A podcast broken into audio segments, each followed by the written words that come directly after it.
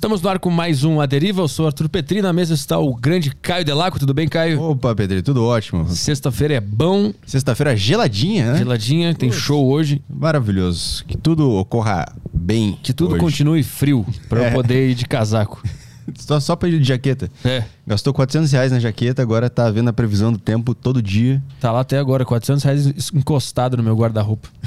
Puta que pariu, eu não gastei. O meu tá na, tá na Binance ainda. tá em Bitcoin ainda. Tá. É, galera, quem quiser mandar mensagens hoje aqui na live, interagir, vocês podem mandar no Telegram da Saco Cheio TV, onde os assinantes se interagem aqui com a gente, mandam suas perguntas. Eu já fiz o post lá do convidado de hoje, vocês podem só responder o post que eu fiz, que a gente lê aqui no final, suas perguntas, suas questões, e é isso aí. Isso aí, eu acho que tem três ingressos sobrando pro show hoje no Lilith. Opa, tem O- tempo ainda? É, você pode entrar em arturpetri.com barra agenda. Tem três ingressos sobrando até a última informação que me passaram. Então pode ser que você consiga pegar esse show hoje às 21 horas. Pra você que tá assistindo ao vivo, né? É. Você que tá assistindo isso aqui, Ah, em 2050, já passou já isso aí. Você que tá aí pós-apocalipse, já acabou esse show, não tem mais. Fechou? É isso aí, Saco Cheio TV e nada mais, né? é isso aí, fechou. Então vamos trabalhar que o convidado de hoje é o grande Gui Preto. Tudo bem, Gui? Tudo de boa, mano. Que você tá... É muito estranho fazer isso que a gente tava conversando já É, faz 15 exatamente. minutos já. Mas tem que fazer isso. Não tem o que fazer. É o mundo do show business, a falsidade do show business. A gente tem que fingir que começou a conversar agora, pô. Exatamente. Opa, como é que você tá? Tudo bom, cara? Tudo certo? Ah, aqui tudo bem também. E aí, você vem sempre aqui? né? Cara, tem uns 15 minutos que eu venho aqui já, que eu tô vindo. Ah, é fazer. Eu também. Eu Quase que também. eu não passo na portaria que esqueci o lance do. Quando a pessoa fala é sala tal, eu esqueço que tem que trazer documento. Eu não trouxe documento? Ah, não trouxe, mas eu tinha um papel preto e branco ali e serviu. Com o documento do carro. Eu Falei, ah, moço, tá, tá no meu nome, pô, eu não roubei esse carro. Há quanto tempo que tu faz stand-up? Tem desde 2010, 2010, faz 12 anos. 12 anos. E como é que tu conheceu essa, essa arte? E o que, que te fez entrar? Cara, eu fiz o, fiz o Open lá no, com o João Valho, em Sorocaba City, terra do nosso menino ali. Aham. próximo às proximidades dele. E aí, tipo, eu já, eu já vi algumas coisas de comédia, eu tinha vontade de fazer, mas mais pro rádio. Lá com a galera da Rádio Disney que eu trampava, 91.3. Ah, tu trabalhava na, na- em rádio A rádio que te ouve. que e comédia. Tu trabalhava com humor no Não, rádio. só fazendo edição de áudio. Aí minha vontade Ah, era tá. ter um programa de comédia lá, porque, pô, não tinha as outras rádios meio que já tinha um negócio ou outro. Aí conversei com o Marcelo Bressani, que hoje eu acho que ele faz stand-up. Pelo menos ele começou, é locutor. E aí a gente ensaiou algum projeto, só que, cara, as rádios que são da Disney vem tudo engessada. Porque se não me engano tinha na Argentina, acho que mais em outros cantos, a mesma rádio. E aí é engessado, então a programação não tinha como mudar. Mas só que é o sonho de estagiário, né, cara? Tava começando. Falei, pô, é só chegar com uma ideia, os caras aceitam, tá tudo certo. Aí eu vi que não era desse jeito e eu sempre tive vontade de trabalhar com humor, porque na escola eu gostava muito de, de fazer piada também, mas não sabia que era o stand-up. Não vou. Eu- Qual eram as tuas, tuas referências na, na infância? Cara, eu gostava muito de Hermes e Renato. Ah, na Praça Nossa eu gostava muito do. A véia surda? Não, não. Eu gostava muito dessa. É, minha mãe gostava muito da velha surda, mas eu, eu- meu foco mais era o Golias. Meu pai, Aham. meu pai me apresentou o mestre lá, Wala! Aí já era. Putz, isso era bom também. Era Aí muito bom. ficou na cabeça, então, tipo, eu gostava muito da praça. Aí depois, mais de velho, a MTV, assim, consumia bastante. E sessão da tarde pra caralho, tipo, um Príncipe no Egito, todos os bagulho da Ed Murphy eu, eu me amarrava também. Aham, Mas e disso pra. Eu quero fazer isso também. Cara, eu comecei a ver uns vídeos de stand-up, o volume 1 do Gentili eu tinha assistido, se eu não me engano, na época, é, alguns vídeos de stand-up no YouTube. E aí eu falei, mano, eu acho que dá pra. Estudando, deve ter alguma uma técnica pra isso. Pô, já gosto de fazer. As pessoas da risada, eu tenho vontade de ter um bagulho de comédia, só não sabia que era o stand-up. Aí eu vi o, o grupo do João Vale, que eles ofereciam um momento miojo, que era três minutos. E aí você fazia. Hum. Lá no Asteroide, que de longe é uma das melhores casas pra fazer stand-up assim, de todos os tempos. Lá era muito maneiro. Ainda tem lá? Não, já era. Ah, tá. É que a gente, a gente fez. Ele é o dono do, do Black House agora, não é? É o. Não é João ele? Vale e o Anão, né? É, os dois, é, exato, exato. Mas aí tinha, eles tinham uma noite de comédia em Sorocaba. Não, aí não era o Anão, só o João Vale que tinha. João Vale, Strombeck e Ah. Oswaldo Barros. Que eu não lembro o nome do grupo agora, mas eram eles três. Uhum. E o Daniel Murilo também encostava lá. No- nessa noite, no asteroide. E aí eu fiz. Era só mandar um e-mail, três minutos, você tinha que mandar o texto todo. Aí eu mandei minhas referências de trabalho tal, de pô, transporte coletivo. E os caras falaram, pô, vem aqui fazer um- uns três minutos com a gente. Uhum. Aí eu nem tinha pensado na logística, tipo, como é que eu vou pra Sorocaba, né? Aí eles explicaram, pô, vai sair um cara aqui de São Paulo, Pompiani.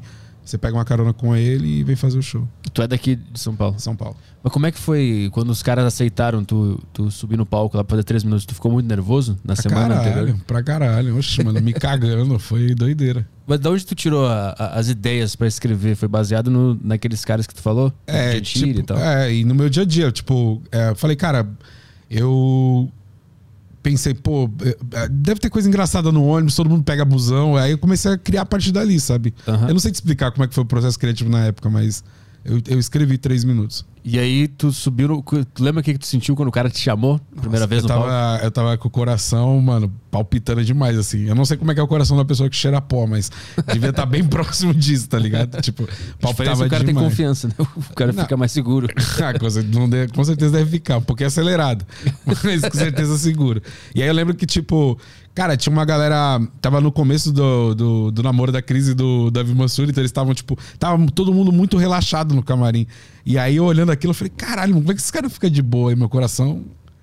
Quando o cara chamou assim, é, o Strombeck me chamou, aí eu fui contando as piadas, tipo, não foi um showzão, nem. Foi ok, tá ligado? Tipo, teve, teve risada. Aí quando eu saí do palco, fica aquela sensação de. Caralho, mano, bagulho maneiro da porra. Podia ter um negócio desse pra fazer amanhã também. E aí, então tu foi. Foi nota 7, assim, foi, de- foi de boa o show. Nada, é o. Cara, eu Ah. acho que pra uma apresentação de Open Mic ali, tipo, a primeira vez, foi bom, pô. Na média ali, 5 tá ótimo. Mas aí foi essa sensação que te fez querer continuar ou foi porque tu achou legal a arte em si? Porque se tu tivesse ido mal, tu acha que tu ia ter. Ah, o segundo show meu já foi uma bosta, cara. Eu, eu Ah. quis continuar pra caralho. Porque é a maldição do segundo show. O primeiro show geralmente é maneiro, vai os amigos teus e tal. A única diferença é que não tinha amigo meu lá, mas o asteroide era um ambiente muito maneiro de fazer show. Eu acho que. Não sei se eu tô falando uma merda aqui, mas equivale ao que, o que faz no Minhoca hoje, sabe? Tipo, Aham. a plateia é muito receptiva. Aham. Então, eu acho que a experiência lá tinha tudo pra ser para ser satisfatória. Já o do segundo show foi o Gentili tava com é, o negócio de procurar gente pra fazer é, assim de palco uma, uma parada no de noite. Mano, um monte de open mic mandou pra fazer uns minutos lá. E aí na, no júri tava o Murilo Couto, eu acho, o Léo Lins, o no Diguinho não era na época, quem que trabalhava? O, o Mansfield. Aham, sim. E aí era pra fazer stand-up pros caras, velho. Eu não sei onde eu tava com a porra da minha cabeça. Falei, não, bora fazer, pô, maneiro e tal. O Cabe- teu segundo show foi um teste? Cabeça de retardado, cabeça de Caralho. retardado. É, eu nem usava droga na época. E aí eu peguei e fiz, mano, foi uma bosta, assim, foi uma maior merda que eu fiz na minha vida. tipo assim, eu acho que se eu não tivesse cagado e passado na minha cara, não tinha sido tão vergonhoso. E depois desse show, obviamente tu não passou. Não, Ninguém lógico falou que não, contigo, tá nada. maluco. Só eu sentei na calçada da Augusta ali, comecei a chorar e tal. E aí a garota de programa encostou, falou, calma, fica calmo, meu. a vida é assim, não. daqui a pouco você arruma um cliente. Mas aí, desse fracasso pra decidir que tu ia continuar fazendo isso e hoje tu trabalha com isso, eu quero entender essa. Porque normalmente no momento do fracasso o cara pensa, ah, então eu não vou mais fazer isso aqui. Não é pra mim. Aí, eu acho que o nosso trampo é esse, tipo assim, no momento do fracasso, pode reparar que depois da água é onde você fica mexido e você quer melhorar o teu bagulho, entendeu? Aham. Porque até então você tá ali numa camada de conforto muito grande. Então talvez tomar uma água lá atrás é, me fez ver que já não era essa vida fácil e pra tirar qualquer bagulho de, ah, isso aqui é maneira de fazer de boa. Não, cara, é, é muito trampo, entendeu? Mas tu pensou em desistir em algum momento? Não. Talvez um, um rotinha que eu fiz ali me fudir sempre faz a gente repensar a vida. Né? Então quando tu descobriu o stand-up, tu decidiu, eu vou trabalhar com isso, essa vai ser, essa vai ser minha vida. Isso. Aí foi tipo. Mas eu, eu tava bem no começo, né? A gente topava qualquer show, saca? A gente fazia Memorial da América Latina com o Menace, aí eu lembro que não tinha, não era.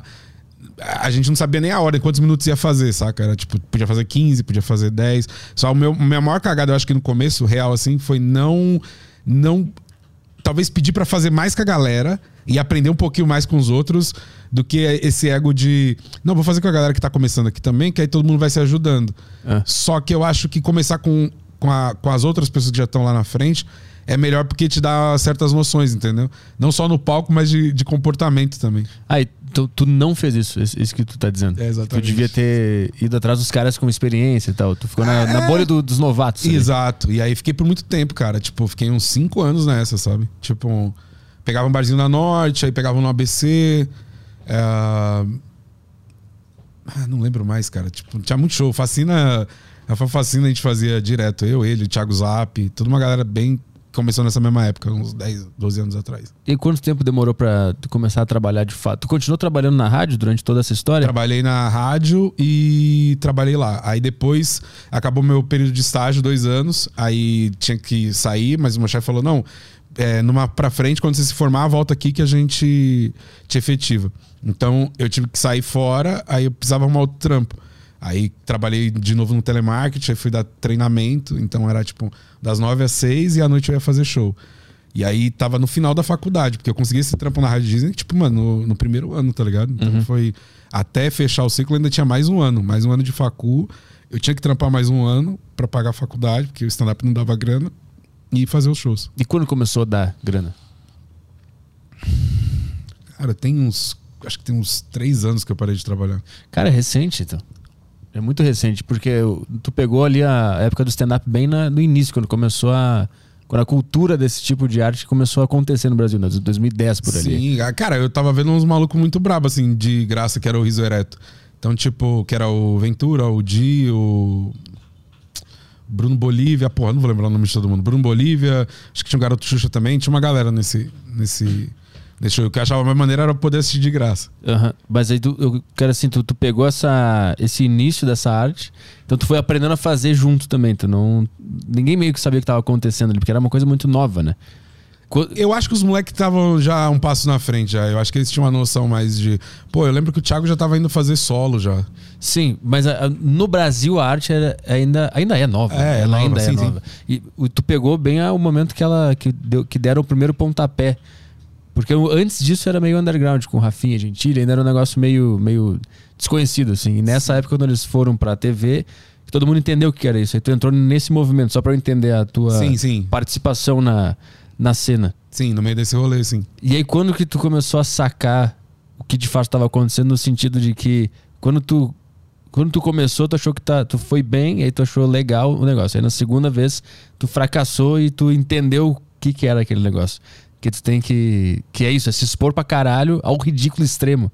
E sentir coisas novas que a gente não tá acostumado a sentir na vida normal. É, que é Tá a ligado? rejeição assim mais imediata, né? É, isso é muito foda de lidar. Sim. Se você tem a mentalidade fraca, pô, eu É. assumo, eu sou bem, bem, passion... bem emocional, assim, então não, não foram boas reações que eu tive. Quando dava água era tipo, mano, de socar a parede, de ficar puto. Oxe, cara, não tem. não- Sei lá, cara, tô indo na terapia agora, ela fala, tem que se expressar, né? Só que eu acho que não desse jeito. Tá indo agora, recentemente? É, agora. O que, o que te levou a, a ir pra terapia? Ah, falar merda pra alguém só, tipo, ir lá e. eu Marquei no horário errado, cara. Tipo, 8 horas da manhã, sabe? tipo. eu falei pra mulher, às vezes a gente nem tem problema. Eu arrumei dois aqui, conversando com você e, marcar essa terapia, meu problema é ter acordado cedo hoje. tá ligado? Mas tem alguma coisa a ver com a arte, a tua, tua busca pela terapia? Não, mas porque eu acho que me deixa ansioso, né? Ó, por exemplo, só o fato de eu estar bloqueado, eu tô tentando escrever todo dia e não sai nada que tá me agradando. Aí só de ficar nessa punheta aí, tipo, já me deixa ansioso, saca? Ah, E aí eu tô indo lá mesmo que pra zerar isso, sabe? Tipo, senão minha cabeça fica muito fritando nesse assunto. tu fica ansioso por não ter. por não conseguir ideia- às vezes o dia eu não ideias. consegui escrever, eu não consegui ter ideia, eu já fico bem puto já. Mas isso é recente, esse bloqueio? Esse atual é, tem umas duas semanas, mas teve já outras. É porque eu vi no teu Instagram que tem bastante vídeo, tu posta muita coisa, tem muita ideia. E tá sempre com, com, com ideia nova. Então, por que, que tu acha que isso aconteceu? Não sei, cara. Então, mas é ansiedade, entendeu? Às vezes eu posso ter. Às vezes nem tô rolando esse momento aí e minha cabeça tá achando que tá, entendeu? Não, é que é, é- é louco é, o, o cara se expor a, a subir no palco e ao mesmo tempo ter ansiedade. Eu, eu também tenho isso. Eu fico. Não sei se tu viu lá no. Quando eu vou abrir com o Afonso lá, eu fico muito mal, assim. Fico andando pro lado e pro outro, assim. E é um paradoxo que ao mesmo tempo tu vai se expor no negócio e ao mesmo tempo aquilo lá te faz mal pra caralho. Ao mesmo tempo tu quer ter ideia e ao mesmo tempo ter ideia te faz mal quando tu não tem a ideia. Então é, é um- é uma puta arte bizarra e doentia que a gente faz. Tá Sim, ligado? é relacionamento abusivo da porra. É, então, quando que tu sacou que esse lugar era um mundo, é um mundo que te trazia essas ansiedades? Porque eu imagino que antes tu não tinha isso. É o que eu preciso criar, eu tô subindo no palco, me expondo, tô sentindo essas coisas ruins, tô dando um soco na parede. Antes do stand-up tu não tinha isso, eu imagino. Não, não tinha. Não era, eu era bem de boa. Assim. O telemarketing ele, ele proporciona talvez as mesmas emoções ali e tal. Sim. É, mas não nesse nível de você. de- é porque eu acho que a frustração, cara, mexe comigo de um jeito muito. Não sei. Me dá uma balançada forte. Então, quando a piada não funciona, na minha cabeça lá, no auge do meu ego, eu tô pensando, porra, mas eu achei que essa merda era maneira, aí vocês não estão rindo. Aham. E tudo isso acontecendo na minha cabeça enquanto eu tô contando a piada. Ah, eu acho que aonde que, que eu quis continuar e o que me motivou também foi muito a galera que me circulava ali, sabe? Tipo, eu vejo, por exemplo, o próprio Luca mesmo. É um moleque que escreve muito, o Denison. Eu lembro que bem no comecinho, tipo, o Boleiro, o Gustavo Boleiro tinha um grupo Máfia. Ele, o Facina, o Jansen Serra e o Rafael Molina.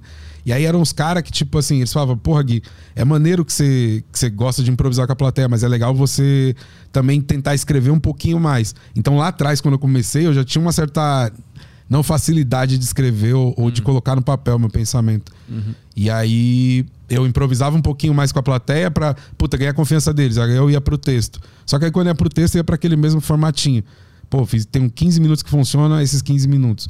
E aí eu acho que andar com novas pessoas me fez perceber que, tipo, cara, é, não é só escrever, mas também escrever coisas novas. Tipo, cara, como é que você tá, sei lá, sete anos, pô, os mesmos 15 minutos, saca? Sim. Uhum. Tipo, em termos de evolução pessoal, cada um faz seu trampo, tá ligado? Uhum. Mas pra mim já tava ficando meio. Meio. hum, cara, você precisa se arriscar mais, sabe? Tipo assim, às vezes tá com medo de. Tá com medo de sangrar no palco, tá ligado? De não dar certo. Medo do silêncio, né? É, é que é foda. É, é que ao, ao mesmo tempo tem uma obrigação, né, de fazer a, a- aquele, aquele lugar da risada e divertir os caras. Mas ao mesmo tempo também é um teste interno teu das tuas ideias. Então tem que balancear isso. Eu posso, eu, até que ponto eu posso testar? Porque eu também tenho um, um trabalho a fazer aqui, Sim. que é fazer a galera rir. Então fica esses dois mundos colidindo assim entre si. Porque tu não pode só entrar e foda-se, eu só vou tentar aqui coisas novas. E Sim. pau no cu de vocês. Também não dá pra fazer isso, né? É foda. É, quando você tá noite de teste, dá. Que é tipo, mano, Sim. foda-se, tá ligado? Tem uma troca muito justa. Você não tá pagando pra entrar, também não tem aí o, o- não tem aí o filé do filé pra te oferecer. Tô Sim. oferecendo que tô de teste, mas acho que até pra testar, eu sempre solto umas online ali pra dar uma Uhum. para dar uma acalmada no terreno. Eu vi que tu, tu improvisa bastante, né? Tu interage com a plateia e tal. Quando, tu acha mais fácil improvisar do que fazer o texto ou tu acha mais legal? Não, eu acho mais legal, não que é mais fácil. Porque acho que os dois é difícil. Acho que, claro, escrever, eu sempre vou achar difícil pra caralho, porque é igual o Siquei fala de ficar cavando em você ali, a premissa e tudo mais. Então eu acho sempre mais difícil escrever, porque escrever você tá tendo contato com você muito forte ali. Tem que ficar buscando alguma coisa. Ah, tu acha mais difícil fazer essa investigação de, de ter a- uma, uma primeira ideia e começar a cavar ela até encontrar. Esse, esse trabalho pra ti é mais difícil? Sim. Do que eu improvisar, eu acho. A- eu acho muito estranho improvisar, eu acho muito difícil porque é como se tu abrisse uma porta pro, pro nada, pro desconhecido. E tu tem que achar alguma coisa. Se tu não achar alguma coisa, tu acabou com aquele Exato. segmento do show. Cara, isso é foda. É um voo, é um voo cego. Mas é da hora, tipo, da adrenalina, do mesmo jeito que. Ó, porque assim, ó, é como se você estivesse adicionando mais uma adrenalina no show. Porque quando você sobe no palco, já tá, né? O bagulho já tá louco. Que você falou, ah, Arthur Petri, pô, o coração já bate, você sabe, puta, Aham. agora tenho que fazer os caras dar risada. E aí você tá adicionando mais um ingrediente ali, cara. Tipo, pô, já, eu já tô. Eu já tô num pico de adrenalina, é só mais um. E, e tem muita coisa que funciona. Tipo, vai, tem, tem umas coisas que. Você já tá meio que acostumado. Você já sabe se você falar com um casal, você sabe mais ou menos pra onde vai o rolê. Mas é da hora, eu gosto do. Às vezes sai um tema dali, eu não sei, mas sai algum tema do, do, do que eu tô trocando ideia com a plateia e dali come- começar a desenvolver mais, sabe? Tipo, tinha uma vez que eu tava, eu acho que em Manaus fazendo um show, tinha um policial na plateia. E aí o cara falou, eu falei, ah, tem policial, pai, fiz os pés de polícia. E aí eu falei pra ele, aí ele falou, ah, mas eu tô de folga hoje, não fica tranquilo, não vou atirar em ninguém não. Eu falei, ah, mas aí é tiro esportivo, né? e a galera veio junto pra caralho. Então naquela hora, tipo, pô, improvisei uma piada ali que eu me deu gás pra tentar fazer mais umas em cima dele, sabe? Sim, mas a, a habilidade de encontrar essa frase no meio do nada ali, sem, porque tu não foi preparado pra isso. Não. Essa habilidade que pra mim é misteriosa. Eu, tô- eu tento me arriscar ainda, tipo, de fazer interação. Quando eu começo, eu já sinto que eu fico bem nervoso porque eu sei que eu tô me arriscando, mas não, não é um lugar confortável pra mim ainda. E a minha maior dúvida é como é que eu vou achar a frase, a ideia desse negócio que eu não sei o que, que é. Isso pra mim é o maior mistério do, do improviso com a plateia. É o que eu tenho mais dificuldade, assim. Mas é- será que o improviso. Tipo, eu tô viajando aqui, cara, que eu não sou da área do improviso nem nada, mas será que não é um- um- uma. Você tá de boa com o seu processo criativo. Tu- Eu não sei qual é o seu processo. Você sente, escreve, como que você faz? Não, acho que eu fico pensando só. Em voz alta e grava o Eu áudio? anoto, eu anoto uma palavra. Sim. E aí eu sei mais ou menos onde eu quero chegar e aí eu tento chegar no palco e chegar lá nesse ponto.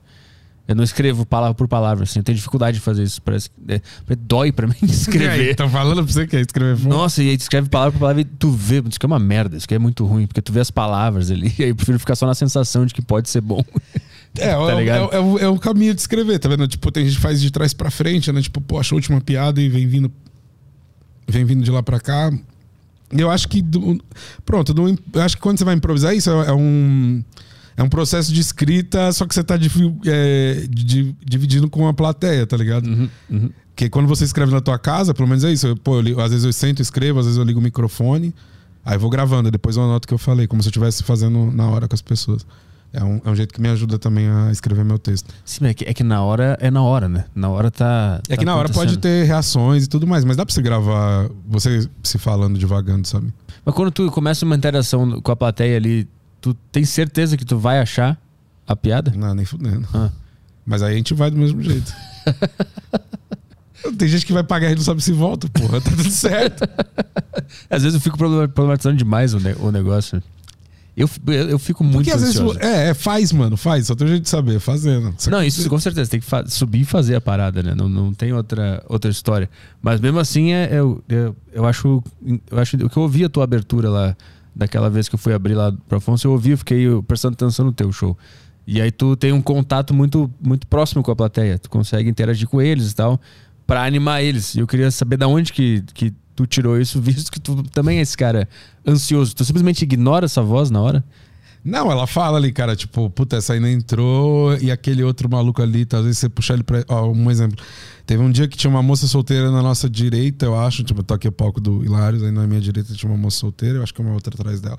Aí do lado esquerdo tinha um maluco que veio sozinho, que tinha acabado de descobrir que foi corno. Ah. Aí eu uni a história dos dois. Então, tipo, eu já tinha uma história aqui e eu tinha uma história aqui. Aí eram duas minas e um cara. Em vez de eu propor, tipo assim, ó, vocês estão solteiros, meu amigo tá, acabou de ser corno, vamos sentar junto. Aí eu olhei, porra, duas minas e um cara. Eu falei, pô, homenagem. Então, aí conectei essas duas e, e construí minha piada a partir dali. Então, também tem isso. Você vai ouvindo as histórias da galera, porra, você consegue montar uma historinha ali e entregar. Jun- é, eu, eu percebi que essa é uma das técnicas, é, é juntar histórias da plateia. Isso sempre funciona. Quando tu consegue unir duas coisas Sim. que aparentemente não estavam unidas, isso dá certo. Que é que você, é igual um quebra-cabeça. Você vai virando, você vai, eita porra, essa peça aqui dá com essa aqui. Sabe quando você vira aí? Aham. É isso. Sei lá. E eu tento. A, a voz que fica na cabeça não tem jeito, mano. Ela fala. Ela fica julgando só e já era. Tu- quando tá no palco, tu, tu, tu te observa, tu percebe que tem uma voz observando tu fazendo. Tu tem isso? Cara, de uma vez no Bexiga eu falei dessa fita de falar da voz da cabeça da gente, né? Que é muito louco, né? Ah. Que você tá falando. Aí é igual nós aqui, a gente tá trocando ideia. Tua voz tá indo na tua cabeça falando umas paradas e, e- e por aí vai. É, no palco eu acho que ela silencia um pouquinho mais do que no dia a dia. Eu acho que no dia a dia ela fala mais do que, do que no palco. Ah, é? Pra ti no palco ela fica, ela fica mais se ela junta e é uma. É, aí vai ficar um papo de louco do cara. Mas essa é a ideia, essa é a Então ideia, foda-se. essa é a ideia. É, porque parece que vira um só, entendeu? Na hora ela calma um pouquinho, porque eu preciso dela calma pra eu. Porque se ela ficar igual doido falando aqui, fudeu, tá ligado? Mas essa- ela sempre se aquietou durante a tua Talvez carreira? ela vai me lembrando, tipo, ó, tem fulano ali que dá, dá uma piada ali com um ciclano, sabe? Tipo. Ah, então ela te ajuda. É, mas não- é porque a consciência eu acho que é mais nesse rolê, tá ligado? A minha me boicota. A minha, a minha me fode. Às vezes eu percebo, não sei se acontece contigo também, tu tá no palco, aí tu percebe que tu tá no palco. E tu percebe que tu tá falando alguma coisa. Mas de al- de alguma forma muito mágica, tua boca continua falando o que ela queria, o que tava previsto pra falar, mas ao mesmo tempo tu viu tudo isso. Isso dura uns segundos, assim, e depois ela cala a boca de novo e tu segue. Sim. Pra mim é assim que funciona essa segunda voz.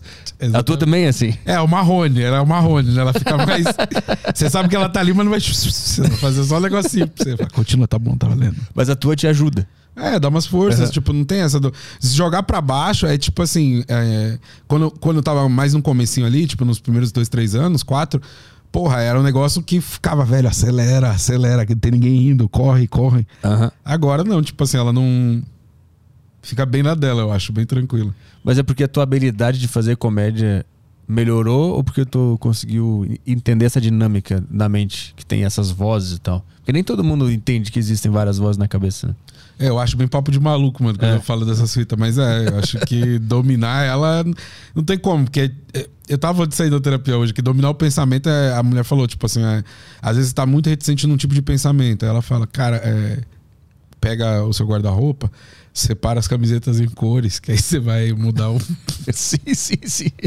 Aí eu falei pra ela, velho, eu tô vindo aqui pra ficar mais de boa, você vai me deixar loucão, cheio das noias. Pra me dar toque. É, tá ligado? Tipo, eu tô de boa. Aí eu tô pra subir no palco, fico ansioso, falei, deixa eu achar umas camisetas aqui, deixa eu. Pra resolver a ansiedade é só gerar um toque. É, Tenha tá um toque. Mas ela falou que é pra organizar a sopa pra pensar em outra coisa. né? É, E- pra sair do. E a mente. É que é foda porque parece que essa mesma voz é a voz que te dá as ideias também. Ela tanto te fode quanto te dá as ideias boas. Sim. Então é. Não sei até que ponto tem que calar a boca dela e organizar as roupas, sabe? É, às vezes é importante, cara, que dá pra fazer muita merda. Cara, uma vez a gente fez o show, os moleques lembram dessa fita, o Lucas, acho que o Lu- não sei se o Lucas tava. A gente tava num show lá em São José dos Campos e era pra fazer uns três minutos, cara. Três, quatro minutos. Aí eu tinha entrado depois de um, de um, um bagulho que o Luiz fez de falar de uma história de um casal, praticamente um Tinder ao vivo ali. Uhum. Aí eu falei, meu irmão, caralho, eu vim aqui pra mostrar um trampo pra quem sabe voltar de convidado e defender uma moeda também, né? Aí, da hora, assim, comecei a falar. Aí eu- o casal tinha contado a história. Eu tava na, na- na- Eu tava de próximo. Então, a a história era: o cara era de Curitiba, a mina de São José. O cara largou tudo pra vir pra, pra São José dos Campos, deixou tudo em Curitiba pra morar com essa moça. Aí eu falei, tipo, moça, você tá ligado que vai rolar hoje, né? Tipo assim, o cara viajou, largou família, largou trampo. Você vai ter que. Uhum.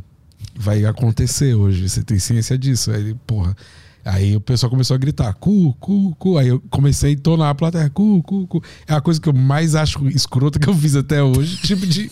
Não me orgulho zero. Aí na outra semana eu voltei, porque todo mundo tinha comprado a brisa. Ficou gritando todo mundo, cu, cu, cu. Aí eu fui, fiz o meu texto, sei lá, de relacionamento que eu tinha na hora ali, entreguei em quatro minutos e vazei. E os caras falaram, tá, e o texto do cu aquele? Ah, O não, não fez? Foi só a semana inteira me aloprando. Os caras falaram assim: Cara, como é que você pede pro pessoal ficar gritando cu pra mulher? Você é idiota, pá, pá. Mas na hora eu não pensei, fui só ouvindo. Falei, mano, fala isso aí que é legal. E, de, de começar a fazer stand-up até ter o teu próprio solo. Como, como é que foi essa caminhada? Cara, fui, fui fazendo. Então, aí. Vamos voltar lá. Quando o boleiro fala pra mim, então, eu tenho que escrever mais, o Jansen tinha me dado um toque também. Ele falou: Cara, é, a gente vê teu show, mas não, não lembra. Pô, o Gui, a piada tal lá. Eu não tinha nem esse bagulho lá do. Pô, pode escrever o Petri que fez aquela piada tal. Não, Entendi. Não tinha, zerado. Aí eu fui buscando mais na minha rotina, minhas coisas, sabe? Tipo, tá, já que eu vou falar de trabalho, fala das coisas realmente de trabalho que você vive. Tipo, você não é o cara que chega no horário. E ali eu fui começando a, a ter noção do norte no meu texto. Uhum. O meu primeiro solo, mano, eu fui fazer ele mesmo real, assim, tem uns 5 anos, assim, 6 anos, estourando. Porque Então- aí, na verdade, você junta tudo Aham. e coisa. Porque antes eu também me cagava. Eu falava, mano, uma hora nem fudendo. Mas foi na- então foi na metade da, da, É, ali. da tua tipo, carreira é, que tu conseguiu 12, fazer um solo. É. Tipo, eu fiz 30 minutos num, no Ipiranga com. Acho que foi com o Léo na, naquela noite ou foi com o Luca, um dos dois. É, que a gente tinha um projeto, versão brasileira. E aí, como o grupo era muito grande, a gente resolveu se dividir em datas pra cada um poder fazer pelo menos meia hora. Aí quando eu fiz meia hora, eu falei, mano, você é louco, acho que dá pra encarar mais meia hora. Porque eu não sabia desse bagulho também que você faz no seu solo, eu não tinha essa noção, né? Nem quando eu fiz a meia hora eu não tinha essa noção. Cara, dá pra você viajar bem mais. Sim. Uma premissa que tá, sei lá, com 10 minutos, pô, ela vai pra 14, vai pra 15, mas eu não tinha essa noção. E tem o negócio do público também, né? Quando o público te aceita mais e já te conhece, ele, ele releva mais essas viagens, que tu consegue estender as coisas e tal, né? É, hoje eu acho uma brisa, mano. Eu subo, tem um cara do saxofone lá no meu solo, às vezes ele vai, né? Que não estamos com essa grana toda. mas quando ele vai, é tipo, é o momento que eu tiro pra improvisar com a plateia. Tem até um que eu fiz um vídeo do Gui Branco recente que eu fiz o bagulho do sax e chamei um, o- um cara da plateia pra trocar ideia da vida dele e tentar fazer piada em cima e tal. Mas como assim? Fica um cara tocando sax no fundo? Enquanto, tu, fundo, enquanto é. tu faz o show. É porque eu acho que eu sou mais próximo ali do, do. pra deixar o clima mais white people problem possível. Como assim? Como assim? que, eu, que eu queria ouvir de um branco como é que foi o enquadro dele. Só que eu acho que só eu ouvi, eu achei zoado. Eu falei, porra, precisa de um, um background ali, um, um- um- Eu não sei, um Kennedy, alguma coisa, pra dar um clima, entendeu? Nesse enquadro. Porque quando você ouve um enquadro do negro, porra, é violento pra caralho, é mão na parede e tal. Um branco é, porra, me dá teu RG, tá ligado? Vocês não. Não sei, nunca ouvi um branco me contar a história mal foda de enquadro ainda, sabe? o máximo que eu vi foi ele falar que um. Que um policial um uma abraço. vez tava cheio. O cara parou, o maluco falou assim: "Ah, você tem uma Ferrari, que bonito o carro, pode ir embora. Mas eu paro com uma Ferrari e falo, meu irmão, já encosta, tá ligado? De onde é essa É, ferramenta? exato. O cara pede habilitar. O cara me pediu outro dia documento um Ford Car e tinha que ter vergonha na cara. Mas eu entendi, tu, tu faz isso no, no palco, um quadro sobre isso? É, fico viajando. Eu gosto de É. ouvir os enquadros das pessoas brancas, mas aí eu tento mudar. Ah, entendi. Porque eu acho que sempre mesmo uma história. Ó, tipo, um, um texto meu. Isso é maravilhoso. Um texto meu que eu falo que a polícia cheira pó, não tô afirmando que todos os policiais fazem isso, mas é um texto baseado num enquadro que o moleque tomou, um moleque branco. Falou, cara, tomei um enquadro e eu acho Cheiraram que. polícia- juntos. Acho Os caras fizeram uma puta festa. Você é branco também sofre, cara. É débito ou crédito. Aproximação. Os caras. Aí eu. Aí ele me contou essa história. Aí eu comecei a olhar a polícia diferente, sabe? Tipo, e realmente os caras é muito acelerado na hora de enquadrar. Vai, vai, vai, vai, vai, vai. Os caras tá sempre na mão. É tipo, enquadro seis da tarde. Ninguém rouba seis da tarde, mano. Tem trânsito, porra. Quem que vai roubar seis da tarde? Então no teu tu tem um quadro, um quadro que é um- os enquadros dos brancos, é isso? Isso. Aí eu. Aí tu pergunta pra galera como é que Isso. foi, como é que foi e tal. E isso tudo ao som de Kennedy, que eu acho que dá, deixa mais clima mais solto. Entendi, mas qual foi o mais, o mais absurdo, além desse Do- de, de enquadro? Cara, teve esse do. Não, então, até hoje eu nunca peguei nenhum cara que tomou um enquadro assim que. Ó, teve um policial num show da Zona Norte que ele, ele falou que era policial e eu já tinha feito as piadas. Tipo, ah, pela, pela boa polícia de São Paulo, porra, eu boto a minha mão na parede. é, Os caras falaram que o sintoma da Covid era falta de ar, não sabia se era PM ou a Covid que eu tava. Aí já tinha feito já o suficiente já, né, pra, pra me fuder. Aí eu. Aí o cara, tem polícia na plateia, levanta a arma que eu tô vendo, mas não aponta. Aí eu. Aí acabou o show, a- a- tinha um casal de policial. A mulher até pediu pra tirar foto. Eu falei, não, sai fora, moça. Pô, isso aí no grupo, eu vou me fuder. aí eu perguntei pra ele no, no show mesmo, tem um cara na plateia pro policial. Eu falei assim, pô, você que, porra, já fez um monte de apreensão de droga aí no Brasil todo, porra. Pelo menos aqui em São Paulo, que é onde você mora. eh, dessas todas as apreensões que você fez, me fala qual que foi o lugar que você aprendeu maconha, você cheirou e falou, puta, essa aqui é da boa, só pra gente saber a qual a biqueira certa pra ir. aí, tipo, foi uma brisa, a galera riu pra caralho. E aí eu acho que foi o caso mais assim que. De história de enquadro que, que deu BO. Não Aí- deu BO, mas ficou de boa. Então nem tem muito conteúdo, porque só pergunta pra brancos É, sobre os enquadros. Então os é. caras falam, que é enquadro? O que, que é isso? É, porque dos negros, tipo, eu sei que é pesado, tá ligado? Não, não sei se eu quero reforçar um bagulho. No meu texto eu já falo Aham. bastante sobre enquadro de polícia, ah, enfim. No Teatro Municipal eu fiz, quando a gente fez do, é, no ano passado, cara, eu tinha escrito. Eu já tinha o meu material garantido, mas eu, eu tô até quero, quero saber desse vídeo aí pra poder postar mais pra frente. Mas eu fiz acho que uns quatro minutos só falando da polícia, mano. Porque eu falei, porra, lá dentro deve, deve ser do cara, deve reverberar mais. Então não, eu não. Eu não pergunto pra pessoas negras porque eu sei que é. É sempre muito doído, mano. Sempre muito Aham. escroto, né? E A abordagem. Isso, isso pra quem não faz ideia, por exemplo, eu, isso é uma realidade? É, pô. Eu não tô ligado, eu não tô por dentro dela. É, tipo, porque ah, eu acho que você tem uma. ah, tipo, por exemplo, a tua cor ela tem um- um- uma significação e a minha tem outra, tá ligado?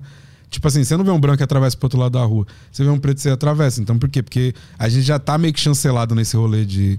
Você acha que o preto é, preto é bandido e tudo mais, porque imputaram isso na gente. Então, tipo, quando o policial vê um preto, a abordagem dele já é- eu, eu considero mais violenta, tá ligado? Aham, aham. Prova disso é quando você vê os enquadros que os caras fazem na Faria Lima, não, na. ai, em Alphaville, e quando os caras enquadram na quebrada, tá ligado? Tipo, é outra realidade. Mas pra conseguir transformar isso, que é uma realidade dolorida, transformar em, em comédia, é uma, é uma habilidade de conseguir enxergar uma graça por trás disso. Sim. Como que tu acha que tu conseguiu fazer esse. Cara, eu faço, muitas vezes dá certo, mas não é todo mundo que compra, não, cara. Teve uma, uma piada que eu fiz de um. Tem um amigo meu que morreu de causa natural, né? Tem um amigo meu negão que morreu de causa natural. É, foi morto pela polícia. É, tem gente que ri pra caralho, tem gente que fala, não, isso aí é errado, cara. Você tá mexendo com a dor dos outros. Ah, mas dentro, é, dentro da comunidade. É, tipo- Não, não são brancos que reclamam. Também Não, mas não existe uma divisão também. É, eu acho Sobre que tem uma galera disso. que fica meio, meio bolado. Entendi. Entendi. Porque eu acho que eu não sou. Eu não sou. Eu não sirvo nem como um representante, tá entendendo? Eu escrevo piadas do meu cotidiano. Aí o racismo faz parte do meu cotidiano. Aí não faz parte do teu. Por isso que tem no meu texto. Mas. Não que eu, que eu sou um cara 100% ativista e tal. Então aí às Não, vezes sim. a galera eu acho que por às vezes achar isso. é, acaba não entendendo a minha comédia. Eu sou muito debochado, mano. Uhum. Então. Tem algumas coisas que na teoria a gente devia ficar meio malzão. E eu acabo tentando achar graça disso. Eu acho engraçado mesmo, sei lá, porque eu não tenho parafuso na cabeça. Pois é, mas tu não, tu não acha que é, é, é só uma escolha de como enxergar esse, esse problema? Porque tu pode Também. ficar muito mal e isso te paralisar e tu não, não, querer fazer mais nada. Não fazer mais nada. Ou tu pode. Ah, então eu vou, vou achar o, um ângulo engraçado nessa porra aqui. e Pelo menos vou fazer todo mundo rico com essa, com essa merda aqui. Sim. É meio que. Essa, esse é o jogo que tá acontecendo aí. É, eu tento achar o lado mais engraçado da, da- da desgraça mesmo. Tipo assim, pô, o enquadro é muito chato.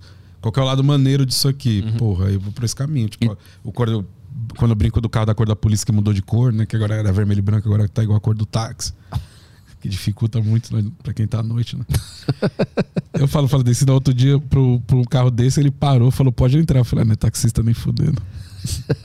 taxista não para pra gente, porra, como é que ele parou? E tu já recebeu alguma, alguma represália da polícia? Não. É Eles recebem de boa essas piadas. Cara, nunca deu BO. Uma vez só, uma página de policial no Instagram, PM não sei das quantas, cara, compartilhou "Ó, o que esse moleque tá falando é um absurdo. Aí eu fiquei pensando, falei, cara, mas aonde que é absurdo? Tipo assim, eu só falei a verdade. E aí eu falei, mano, não vou nem mexer, porque eu acho que tinha mais de 100 mil lá o Instagram dos caras. aí eu falei, mano, se isso aí for só de PM, não tem, arrumar confusão com essa galera toda, fica Aham. de boazinha. E quanto tempo da- durante a tua carreira pra tu começar a falar sobre esses assuntos? Pra tu conseguir fazer esse jogo de pegar uma coisa que é ruim e ver o ângulo. O ângulo engraçado. É curioso que, tipo, quando eu era mais novo na comédia, são nos, nos primeiros anos mesmo, a galera falava, pô, mas fala de preto, fala só do mesmo bagulho e tal. Hum. Que hoje a galera vê muito como nicho, a porra toda. Mas eu não via dessa forma, eu só via como a minha realidade. Uhum. E aí foi aí que eu fui experimentando outros assuntos. Mas desde o começo já tava enraizado, Ah. tá ligado? Tu co- começou falando já dessas paradas assim. sim. Depois que tu foi saindo pra ver outros, outros É, assuntos. pra não ficar também engessado num. Tá, beleza, eu entendi como, como que faz isso. Aham. É ironia, deboche, sarcasmo. Entendi. Qual, é os outro, qual é o outro lado da minha comédia que eu posso olhar? Entendi. Uhum. Principalmente convivendo com outras pessoas. De novo, tipo, ah, depois que eu conheci, por exemplo, o Afonso, os moleques lá, o Luca, a Bruna, todo mundo, eu comecei a olhar de outro jeito. Tipo, ainda mais agora, conhecendo, por exemplo, o Guima veio pra São Paulo tem uns dois anos. Uhum. Aí ele já tem uma outra vivência de comédia. Ele faz bastante trocadilho. Querendo ou não, eu, eu consegui adquirir essa skill pra minha comédia também, que eu não fazia tanto. Uhum. Então eu acho que a convivência ela acaba transformando também o jeito que você pensa. A não ser que você seja muito tipo, mano, meu comédia essa aqui já era, aqui não tem problema. É, Mas eu acho que não, acho que não tem isso. É aqui, isso aqui já era. Acho que sempre dá pra evoluir e assistindo outras pessoas fazendo assim. Sim, pra caralho. Acho que os caras ficar nessa de essa aqui, esse aqui é o meu estilo e acabou. Acho que o cara não sei se é como um artista assim, eu acho que não é o, o melhor caminho para se tomar, Sim. entende? Eu também comecei a me colocar mais em lugares assim pra ver outras pessoas fazendo e tal. Eu percebi a, a energia que dá ver outras pessoas de outros estilos fazendo outras coisas assim. Não tem mexe com a tua Primeira vez que eu vim pra São Paulo, foi, acho que foi 2020, em janeiro de 2020, eu vi várias, vários stand-ups de várias pessoas. E de vários estilos diferentes, assim. Eu lembro que aquilo me deu um negócio. Parece que chacoalha, assim, pra tu ver outras influências, outras referências. E isso é essencial, acho que, pra, pro pensamento artístico. E foi. Tu, tu considera esse o, o principal elemento que te fez continuar trabalhando nessa arte, melhorando cada vez mais? Foi ter visto vários estilos diferentes e aprendido com eles. É, ver, e ver essa galera fazendo, tipo, realmente. Quando eu vejo. Exemplo mais próximo ali, os moleques que tá com a gente no dia a dia. E eles testando pra caralho, eu falo, mano, não dá pra. Não dá pra parar. Tem que realmente continuar escrevendo e consumindo, escrevendo e consumindo. Ah, e aí ver a evolução de. Primeiramente o pessoal que fazendo solo, tipo, uma vez por ano. Todos os meninos que estão fazendo por ano, tipo, a Bruna, o Murilo, o Thiago, o Nando.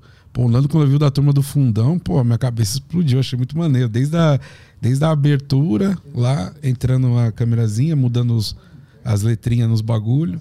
Até ele chegar e, pô, ele pegando o boletim dele no começo lá do bagulho, falando, pô, o cara que é formado em. O cara que é bom em ciência não tem como ir bem em ensino religioso. Ali, tipo, o jeito que ele falava me pegou muito também, então agregou muito na minha comédia assistir, por exemplo, o Nando. Eu lembro, esse, esse tá na Netflix, esse, né? Tava, eu acho. Tava, Tava. agora tá no canal dele. Aí tem um outro, o, o outro, eu esqueci o nome do solo dele, o, o último que ele lançou.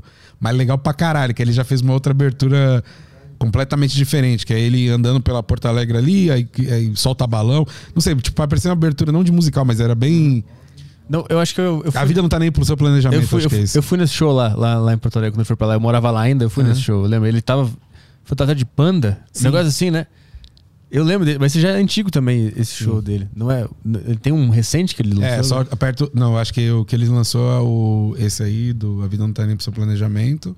E eu acho que o que ele faz agora é aperte os cintos, que, o, Ah, tá. Uhum, que é o da. uhum. Acho que é esse, não sei. Na tua infância, tu já tinha veia artística? Tu já. Não, acho que era de boa. Na escola que eu usava no sentido de.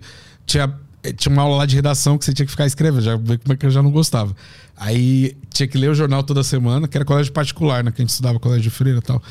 Aí tinha que toda semana você ler o jornal, uma matéria que você gostou, você tinha que escrever sobre. Eu não gostava de ler. Meu bagulho era ficar vendo filme. Eu gostava de ver filme. É, Escrever nunca foi meu forte, redação. Aí a professora pedia. Aí eu, eu lembro que um dia brigou a torcida, acho que do Palmeiras e do São Paulo. Aí eu não tinha escrito redação. Aí eu fui pra lousa, aí a professora falou assim: o que, que você escreveu? Eu peguei a folha, tal, meti o migué. Aí eu falei, então, gente, escreveu o seguinte: o que aconteceu? Nesse final de semana teve Palmeiras e São Paulo. Foi no Pacaembu, aí eu desenhei o estádio, não sei desenhar. Então essa torcida aqui, aí eu fiz só uns bonecos de palito com cabeção. E essa torcida aqui do Palmeiras, eu escrevi aí, só ganhando tempo. Essa foi a tua redação. Falei, pedi o giz pra professora emprestar, né? aí desenhei. Aí eu fiz, ó, quando eles encontram esse aqui, dá briga. Que foi o que aconteceu no jogo. E é Mas- isso, professor. Aí, E aí? saí fora. Aí o pessoal riu pra caralho. Na outra semana eu fui fazer o bagulho. Aí eu fiz muito parecido, só que com outra matéria. Muito parecido com a mesma coisa. Aí ninguém riu muito. Ali eu descobri, ah tá, pra mesma plateia, se eu contar a mesma piada não funciona. Ah, entendi. Tu fez a mesma piada do, do estádio tudo. Não, não, não. Só peguei outra, tipo, outra matéria e tentei usar a mesma dinâmica. Só que, tipo, a galera já tinha rido dessa dinâmica, entendeu? Aham. Mas com o palco tu não tinha nenhuma relação. Zero. E com música, outro tipo de arte, nada. Tu começou a perceber que tu, tu era engraçado. Foi esse o ponto. É, na verdade eu percebi que eu gostava de ver os outros dar risada. Aham. A partir da, da, daquilo que eu contava, tá? Uhum. Aí era mais isso. Essa era a minha veia pro, pro rolê, não tinha.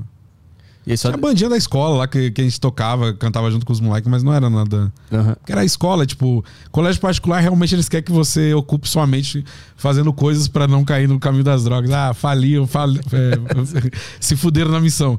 Mas era isso, então você ocupava a cabeça. Aí, tipo, tinha xadrez lá na escola, tinha, tinha banda, aí você podia tocar com a bandinha, aí juntava os moleques que cantavam. Tinha festival, porque os colégios vicentinos, eu estudava no Passalacqua, mas tinha outros colégios vicentinos aqui na Zona Leste, por exemplo. Então, uma vez por ano, encontrava essa galera. Aí tinha festival, a porra toda. Ah, então tinha meio que uma, uma- um negócio artístico rolando ali. Sim, mas pode- eu nunca era bom nisso, cara. Nada. Pô, artes eu lembro que eu fiquei de recuperação, professor Paiva, mano. Puta, recuperação em artes é. é Qua- é, tirei quatro na quinta série. O que, que tinha que fazer? Tinha que esculpir Cara, tinha um negócio. história, tinha a história do bagulho. Ah, tá, aí era foda. Aí é foda. Em história, história eu ia bem. Com a professora Maria Rita, eterna Maria Rita, se ela estiver viva aí até hoje. É, quero sair com você. Era meu eterno amor, você é louco. Era demais. Tinha grandes embates ali. E a gente gostava muito de falar de história. Só que a história da arte, por exemplo, puta que eu pariu, mano. Tinha que. Às vezes o cara fazia pergunta mesmo. Então, tipo, tinha pergunta mesmo, ah, fulano de tal. Eu falei, cara, não faço ideia. Uhum. Eu, na minha escola eu lembro que não, não tinha. Não, tinha, não era tão complexo, era, eu tinha teatro na, na aula de artes. Aí tinha que ficar fazendo uma peça lá, um negócio assim. Não tinha coisas burocráticas que tinha que ficar estudando e tal. Nossa, tinha. Marcos Paiva, não tinha como, é horroroso. A gente E como é que tu, como é que tu cria hoje? Qual é o teu processo de. Tu disse que tu tá, no, tá vivendo um bloqueio criativo. Tem duas semanas aí que estamos sem Ah. uma ideia real, assim, de que você fala, porra, é, temos uma ideia aqui, maneira pra levar pra frente. Mas como é que tu sabe que a ideia é maneira ou não é maneira? Ah, porque pelo menos, tipo assim, eu me forço a escrever, sabe? Como não é muito do meu hábito, eu me forço a escrever. Então eu gravo, um- como eu te falei, meu processo é eu gravo um áudio e vou falando como se eu estivesse falando pra plateia uma divagação. Hum. E aí, com base nesse áudio, eu me ouço e vou anotando. Tipo, ah, esses pontos aqui foram legais e dá pra ir pra algum lugar. Só que tem vezes que não dá nem pra fazer isso aí, mano. Tipo, eu sento na frente do PC, tomo um café, dou uma volta. Mas tu, tu começa com o áudio. Tu primeiro grava o áudio daquela Tento gravar ideia. alguma coisa. Depois tu organiza escrevendo. Só que aí quando você ouve o áudio, fala, nossa, mas que grande bosta que eu falei. Sim. Não se aproveita nada, entendeu? É um TED Talk por si só. Mas como é que tu sabe que ela é boa? Como é que tu sabe diferenciar? Porque você tem a noção, pô. Tu tá... Quando você escreve uma piada boa, tu sabe que você escreveu uma piada boa. Não sei. Não, sabe, você sabe, pelo amor de Deus. Cara, quantas você vezes vai a gente- testar. Mas Não, quantas vezes a gente acha que é muito boa, a gente sobe lá e não, é não, uma eu é o que eu tô te falando. Eu acho que a piada é boa. Nunca vou subir com a, ideia de, "Não, essa piada é foda pra caralho, que eu Aham. vou tomar no cu, lógico. Aham. Mas você tem uma noção, tipo, você escreveu, você fala, não, essa aqui acho que funciona, vai. Pela identificação ou pela, por uma comparação que, tipo, beleza, sabe? Ah, o, tem o mínimo possível ali. Tipo, é, tem, o- Ter- é, ter um, o, o mínimo possível que você. é, vai dar risada, entendeu? Aham. Vão dar risada. Mesmo que seja aquela. tss, aquela. tss, Não, aí é foda. assim. Não, se você já, então, é isso que eu tô falando. Você tem que sair pelo menos com o pensamento, haha, isso não é É, foda. o tss é o mínimo possível pra mim. É, não, é foda. Mas tu consegue escrever palavra por palavra do texto? Ah, eu vou, voltei pro tópico, mano. Palavra por palavra é aquilo que a gente tava conversando. Tipo, você bate o olho no que você escreveu agora há pouco, você fala, puta, que bosta. Aí acho que o tópico é mais. Eu, eu escrevo o tópico, aí eu abro um parênteses no tópico, eu vou passar por esse e esse assunto, fecho. Aí próximo assunto. Sei lá, a garrafa d'água. Eu vou falar, pô, pá, a garrafa aqui, aqui é a massa, as outras que são mais rígidas, a garrafa do copo Stanley, sei lá, dentro no parênteses. Aí eu vou pro próximo. Tu tem um caminho É. de palavras-chave que vão te levando até o, até o final. Isso. Nisso tem a, a tua punchline, ela tá fechada? Tá ali? Escreve ela também? Sim. Ou tu improvisa também ela na hora? Não, não, não. Tá lá. Agora tem umas que eu improviso na hora que não dá pra saber. É, até brisando no caso da professora de redação, hoje eu tenho noção da onde que eu tirei minha, minha brisa de improvisar. Talvez a viagem tava lá atrás. Porque quando eu subo e eu não tenho nenhuma redação no meu papel, e tá eu e os alunos e a professora, e ela, e aí, o que, que você anotou? E aí eu improviso ali na lousa e desenho a briga dos estádios lá do Palmeiras e do São Paulo. Já era um- um- uma ideiazinha do, daquilo que eu ia fazer mais pra frente, entendeu? Uhum. Que às vezes eu só tenho, tipo assim, ah, tá bom, esse é o tema. E aí eu vou desenrolar até eu chegar no- na piada. Mas geralmente eu saio de casa com o bagulho escrito. Mas o, o, que, o que eu entendi que tu tem escrito é o caminho. Só o caminho. Até a punchline. Isso, até a punchline. Aham. Então tu, tu escreve a punchline e o resto é só palavra-chave, até chegar nela. Isso. Porque Entendi. senão fica muito. É, Eu já, já fui o cara que escreveu palavra por palavra. Só que eu acho que fica muito, cara. pra- Porque você fica muito engessado. Você fica olhando o papel, aí você quer falar exatamente como tá escrito ali, entendeu? Aham. Acho que dá uma travada. E, e pra decorar tudo que tu quer falar no palco, isso é outra Eu tô aprendendo contigo porque tu tá há muito tempo nessa, nesse negócio eu quero aprender também. Pra decorar o que tu vai falar no palco, é meio que. Se eu esquecer, foda-se? Ou é eu preciso lembrar de tudo? Não, aí é bom gravar o áudio, que todo mundo diz. Grava o áudio, porque aí você vai conseguir se ouvir depois e ver o que você não falou pra falar na próxima. Aham. Mas pra E- conseguir se ouvir. Hã? Pra conseguir se ouvir. Então, aí é foda porque aí entra a tripla, a terceira voz. Né? Aham. Porque tem a, a tua voz te sabotando, aí tem você e tem a- o áudio lá que você não quer ouvir. E a realidade. Exato. Mas é importante, porque às vezes também a gente tem essa mania, né? A gente tá lá, uh, achei que foi uma paulada. Aí Isso. você vai ver o áudio. você- Aham. É, às vezes nem foi. Mas eu não consigo me ouvir até hoje. Tu consegue te ouvir? um pouco, mas eu ouço, mano. É porque a gente precisa, cara. Dá raiva de ouvir, eu não gosto, mano. Mas tem que ouvir, cara. Caralho, eu não consigo. Eu, eu vejo assim, eu boto um vídeo ou um áudio que eu gravei. Às vezes tem que ir pra terapia, filho. É, eu tô, eu tô. Eu faço um tempo ainda. Cara, a primeira sílaba que eu falo, eu já fecho, assim. Não vai dar. Eu não vou conseguir. Eu não vou conseguir até o final. Vai ser impossível. Isso aqui vai ser uma guerra e não vou, eu não vou ganhar. Ah, Imagina que você começar a cortar teus rios, aí você vai ver a merda que é, cara. Eu já, eu já tentei fazer isso. Porque você olha e tipo. Mas você é mania de. Cara, não sei se é ego pra caralho. É, tá é ego pra porra. Pra né? caralho. Ah, desgraça, cara, ter essa merda. É tipo assim, eu queria ser outra coisa. O meu ego imaginou que ele era uma coisa muito maior do que tá aparecendo na, na tela ou no meu áudio que eu tô me ouvindo. Sim. E essa diferença me faz fechar. Então eu prefiro viver na mentira. É, eu também prefiro, que o áudio tá muito pedante, né? Aham, sim, sim. Que doideira, mano. É, eu acho que deve ter uma galera que não consegue se ouvir também, mas acho que é o principal pra você não esquecer as piadas, tá ligado? É, o lance da palavra-chave é importante por isso, então, tipo, vai, de novo, água. Garrafa aqui amassa, garrafa aqui é mais rígida e tal. Por que, que eu deixo esses pontos? Que eu preciso lembrar também, porra, eu vou falar da garrafa assim, assim por causa da piada tal, entendeu? Hum, uma, uma piada cola na outra. É, uma palavra-chave, entendeu? Pra você lembrar, que nem a palavra-chave pra lembrar a senha, a palavra-chave pra você lembrar teu texto. Ah, então, tipo assim, deixa eu entender. Tem um, tem um bloco de piadas sobre microfone, sei lá. Isso. E aí a última piada sobre microfone vai ter uma palavra-chave ali pra tu lembrar do próximo bloco. Isso. É isso? É que, tipo, você anota várias. ó, tem o teu caderninho lá. Você anota várias piadas no. no- só, só o tópico com as punchlines. Por exemplo, você pode, em vez de não anotar o setup, só, só o final da punch. Aham. Aí aquilo ali já vai fazer você lembrar, que você sabe como é que termina a piada. Você já tem o final da outra piada. Tem o final da outra. E você lembra da, da premissa, né? Mas mesmo que a, que a piada anterior não tem nada a ver com a próxima? Ah, porque você ensaia o teu set. Tipo, entendeu? Antes de você subir, você. Sim, tá na cabeça ali, É. tá passando. E aí você deixa só as palavras soltas anotadas. Pelo menos funciona, sabe? É, eu, eu tento. Eu tento... Como que você faz o seu pra você lembrar? Eu acho que é mais fácil eu entender contigo. Cara, eu, não- eu não sei. Eu não sei, eu fico. Na hora. Na hora minha mente começa a mandar. Agora é tal coisa. Mas eu não, porque assim, se o meu primeiro bloco é sobre Covid, por exemplo, e aí eu vou, depois disso, eu vou falar sobre namorada, sei lá, por exemplo. Sim. Como é que eu vou criar uma palavra-chave dentro de Covid que vai me lembrar que o próximo bloco de piada é namorada? Entendeu?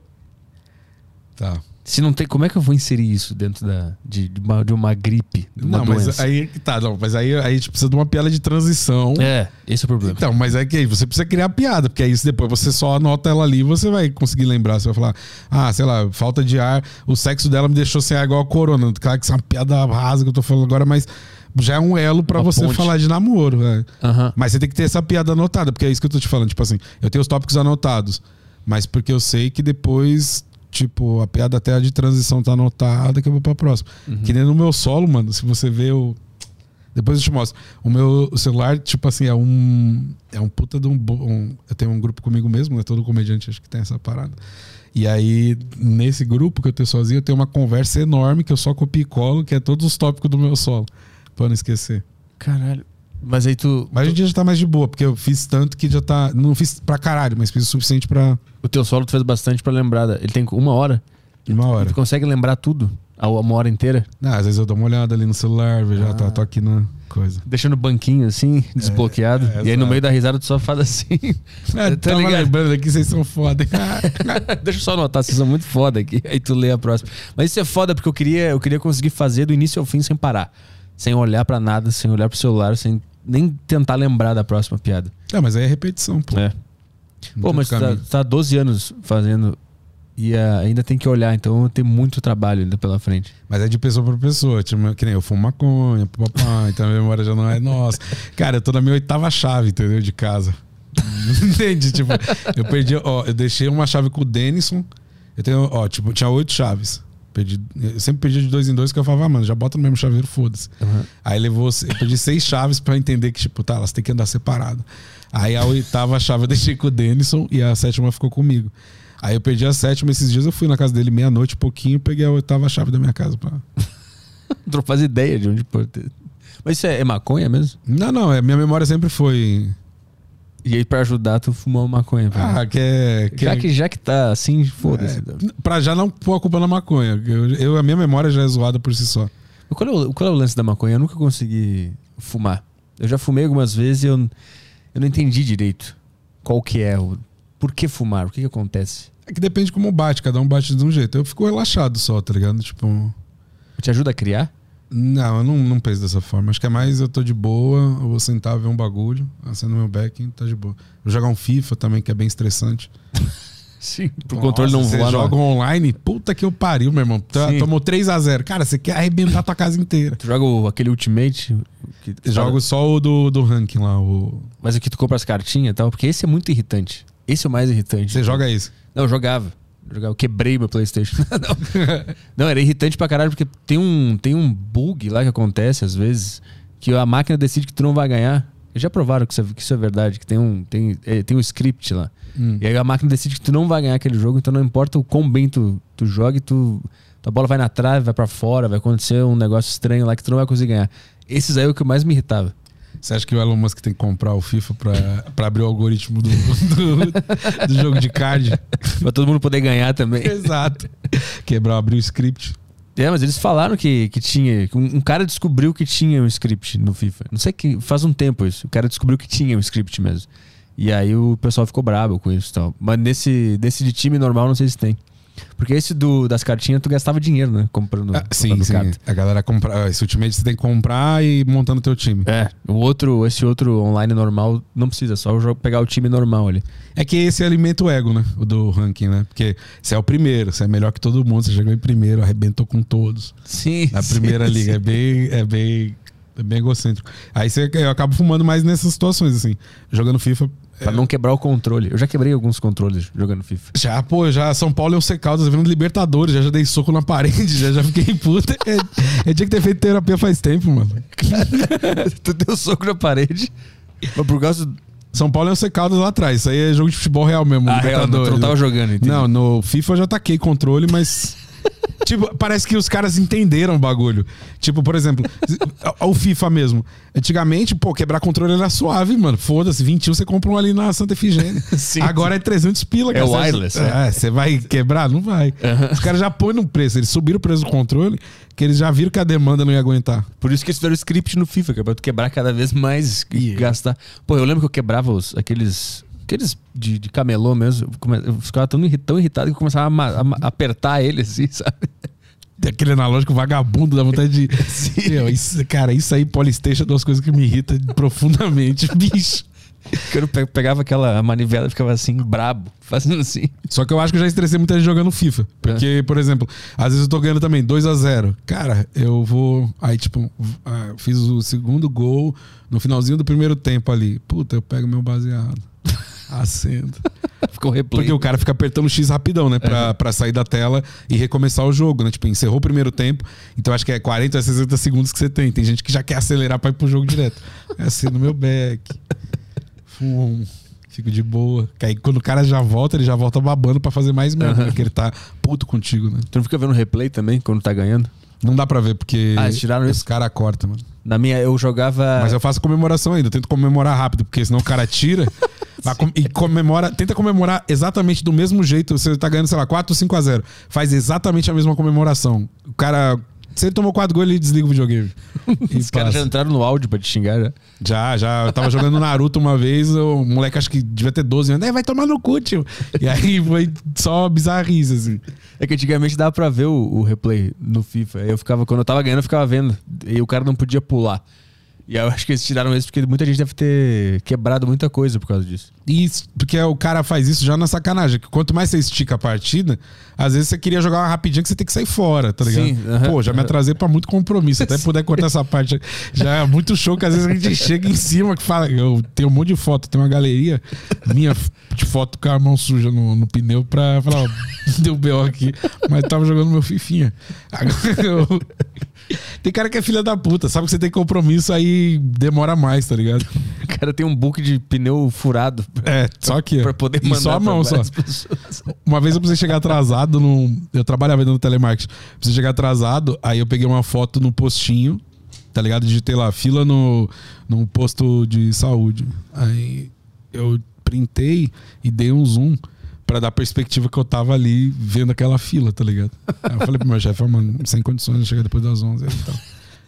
Voltei a dormir. E ele caiu de boa. Qual era o teu. Meu chefe, acho que depois de um tempo ele, ele se ligou que eu já não queria mais, tá ligado, mano? Mas chefe de telemarketing não é uns cara muito brabo? As histórias que eu escuto são assustadoras do telemarketing. Ó, na Telos do Brasil que eu onde trampei, tem até meu amigo Marcelo, que eu acho que ele vai encostar mais nos meus shows, que eu pedi pra ele é, encostar comigo, que é um amigo meu, mano, muito das antigas, assim, tipo, desde meus 18 anos. E a gente sempre trabalhou em telemarketing junto. E aí a gente já ouviu muita atrocidade, cara. Tipo, é, pô, antes tua mãe chorar do que a minha, tá ligado? Os Cara. cara era foda. Porque você tinha que bater uma meta lá, a gente vendia o speed da telefônica. Imagina, não- nós estamos numa época que não tá tão difundido o lance da internet rápida. Era aquela internet lixo lá de, de, de escada. Imagina, não dá nem pra fazer um bagulho desse na internet de escada, é impossível. Sim, sim. E aí, Dava barulho pra conectar. Uhum. e aí, porra, aí você conectava uma filha da puta da tua família lá e pegava a porra do telefone Sim. e caía a internet. Aí era o mesmo download do, da música. No meio do casar, cara, pra bagunçar o rolê. O emule. Nossa, dava um ódio. E meu irmão que mudava o nome do arquivo. Meu irmão, era, meu irmão é meio egoísta agora para pensar que ele trocava o nome das músicas no áudio e eu achava que era uma banda, era outra, tá ligado? Aí. Por que, que eu falei dessa porra? Da. Eu tava vendendo speed. Porra, isso. Eu vendendo speed da telefônica e tal. Aí eu e o Marcelo. Aí a gente vendia, só que, mano, o cara queria que a gente trampasse de sábado.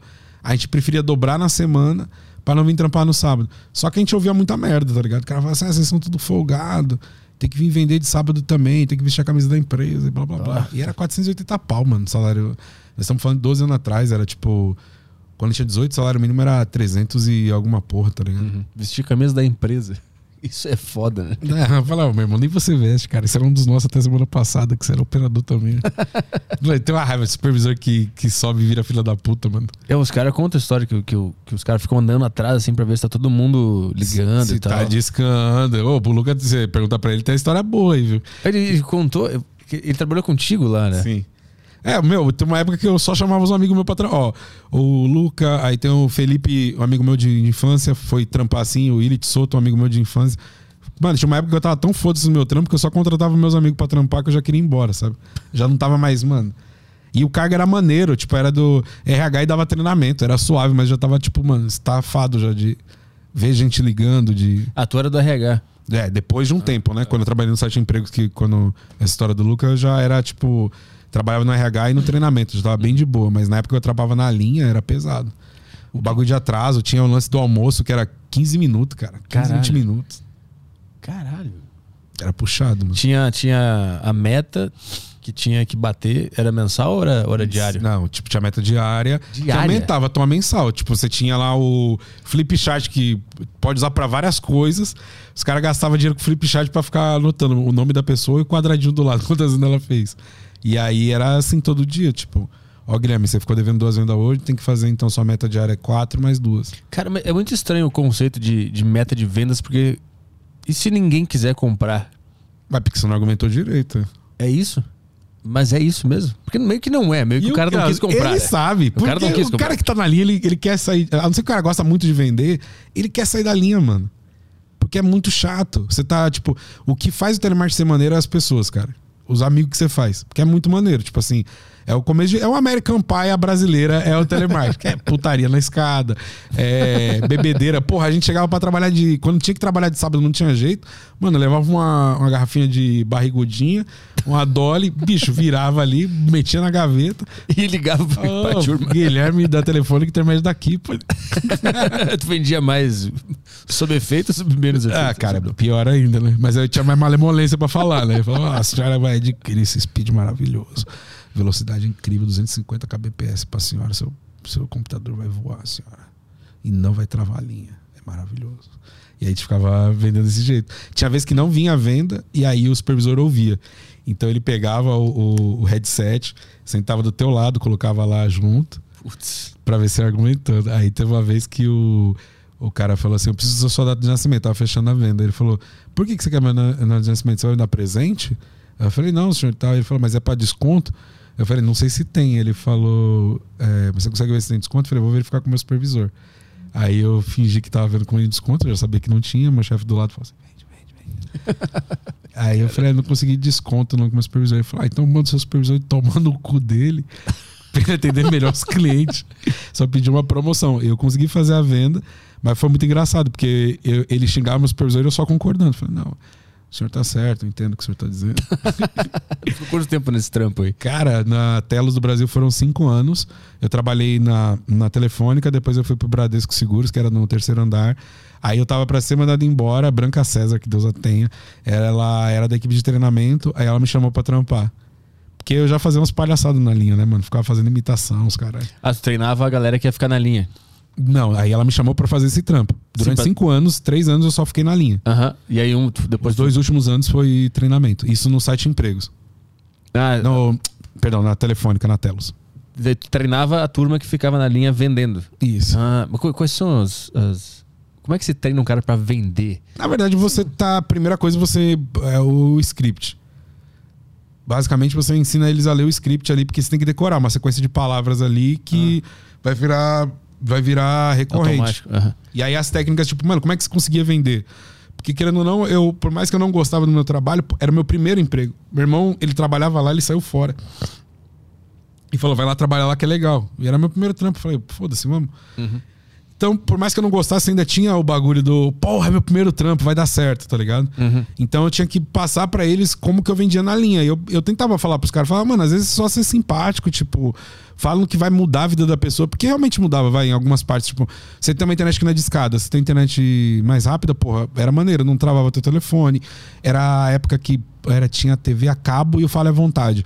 Então todo mundo tinha speed, né? Era poucas pessoas que tinham netphone.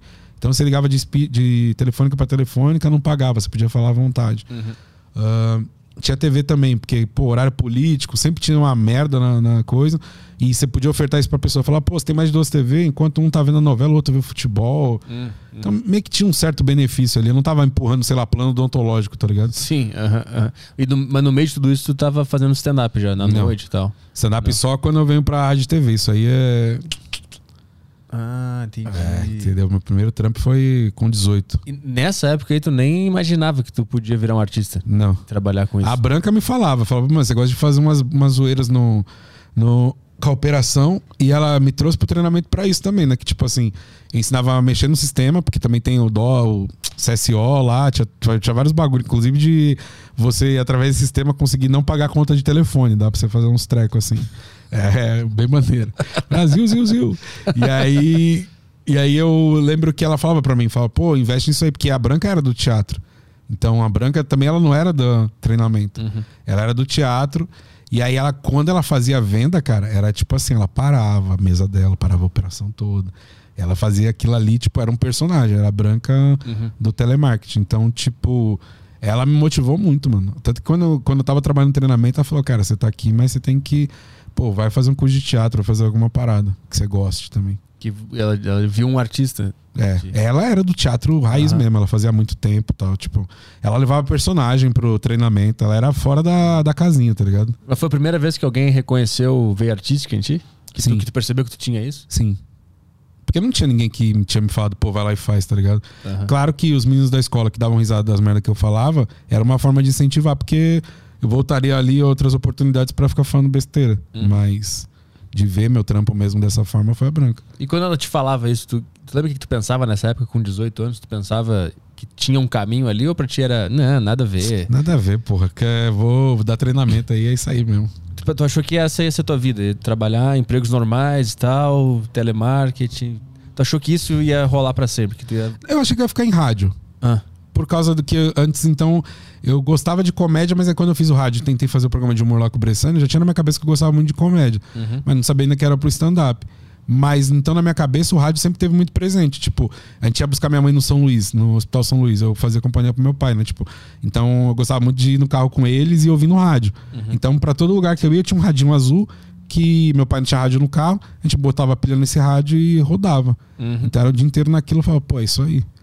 E aí, quando eu trampei no rádio, aí quando eu subi no palco a primeira vez, aí foi aí que eu falei, ah, tá, talvez isso aqui é uma paixão, isso aqui é o amor da minha vida mesmo. Hum. O que, que tu ouvia no, no rádio? Que eu também sou, ah, sou apaixonado por rádio, eu também ouvi no, no carro, tudo. Rádio, tipo, eu gostava muito de. Sempre gostei muito desse programa diverso. CBN, é, Band.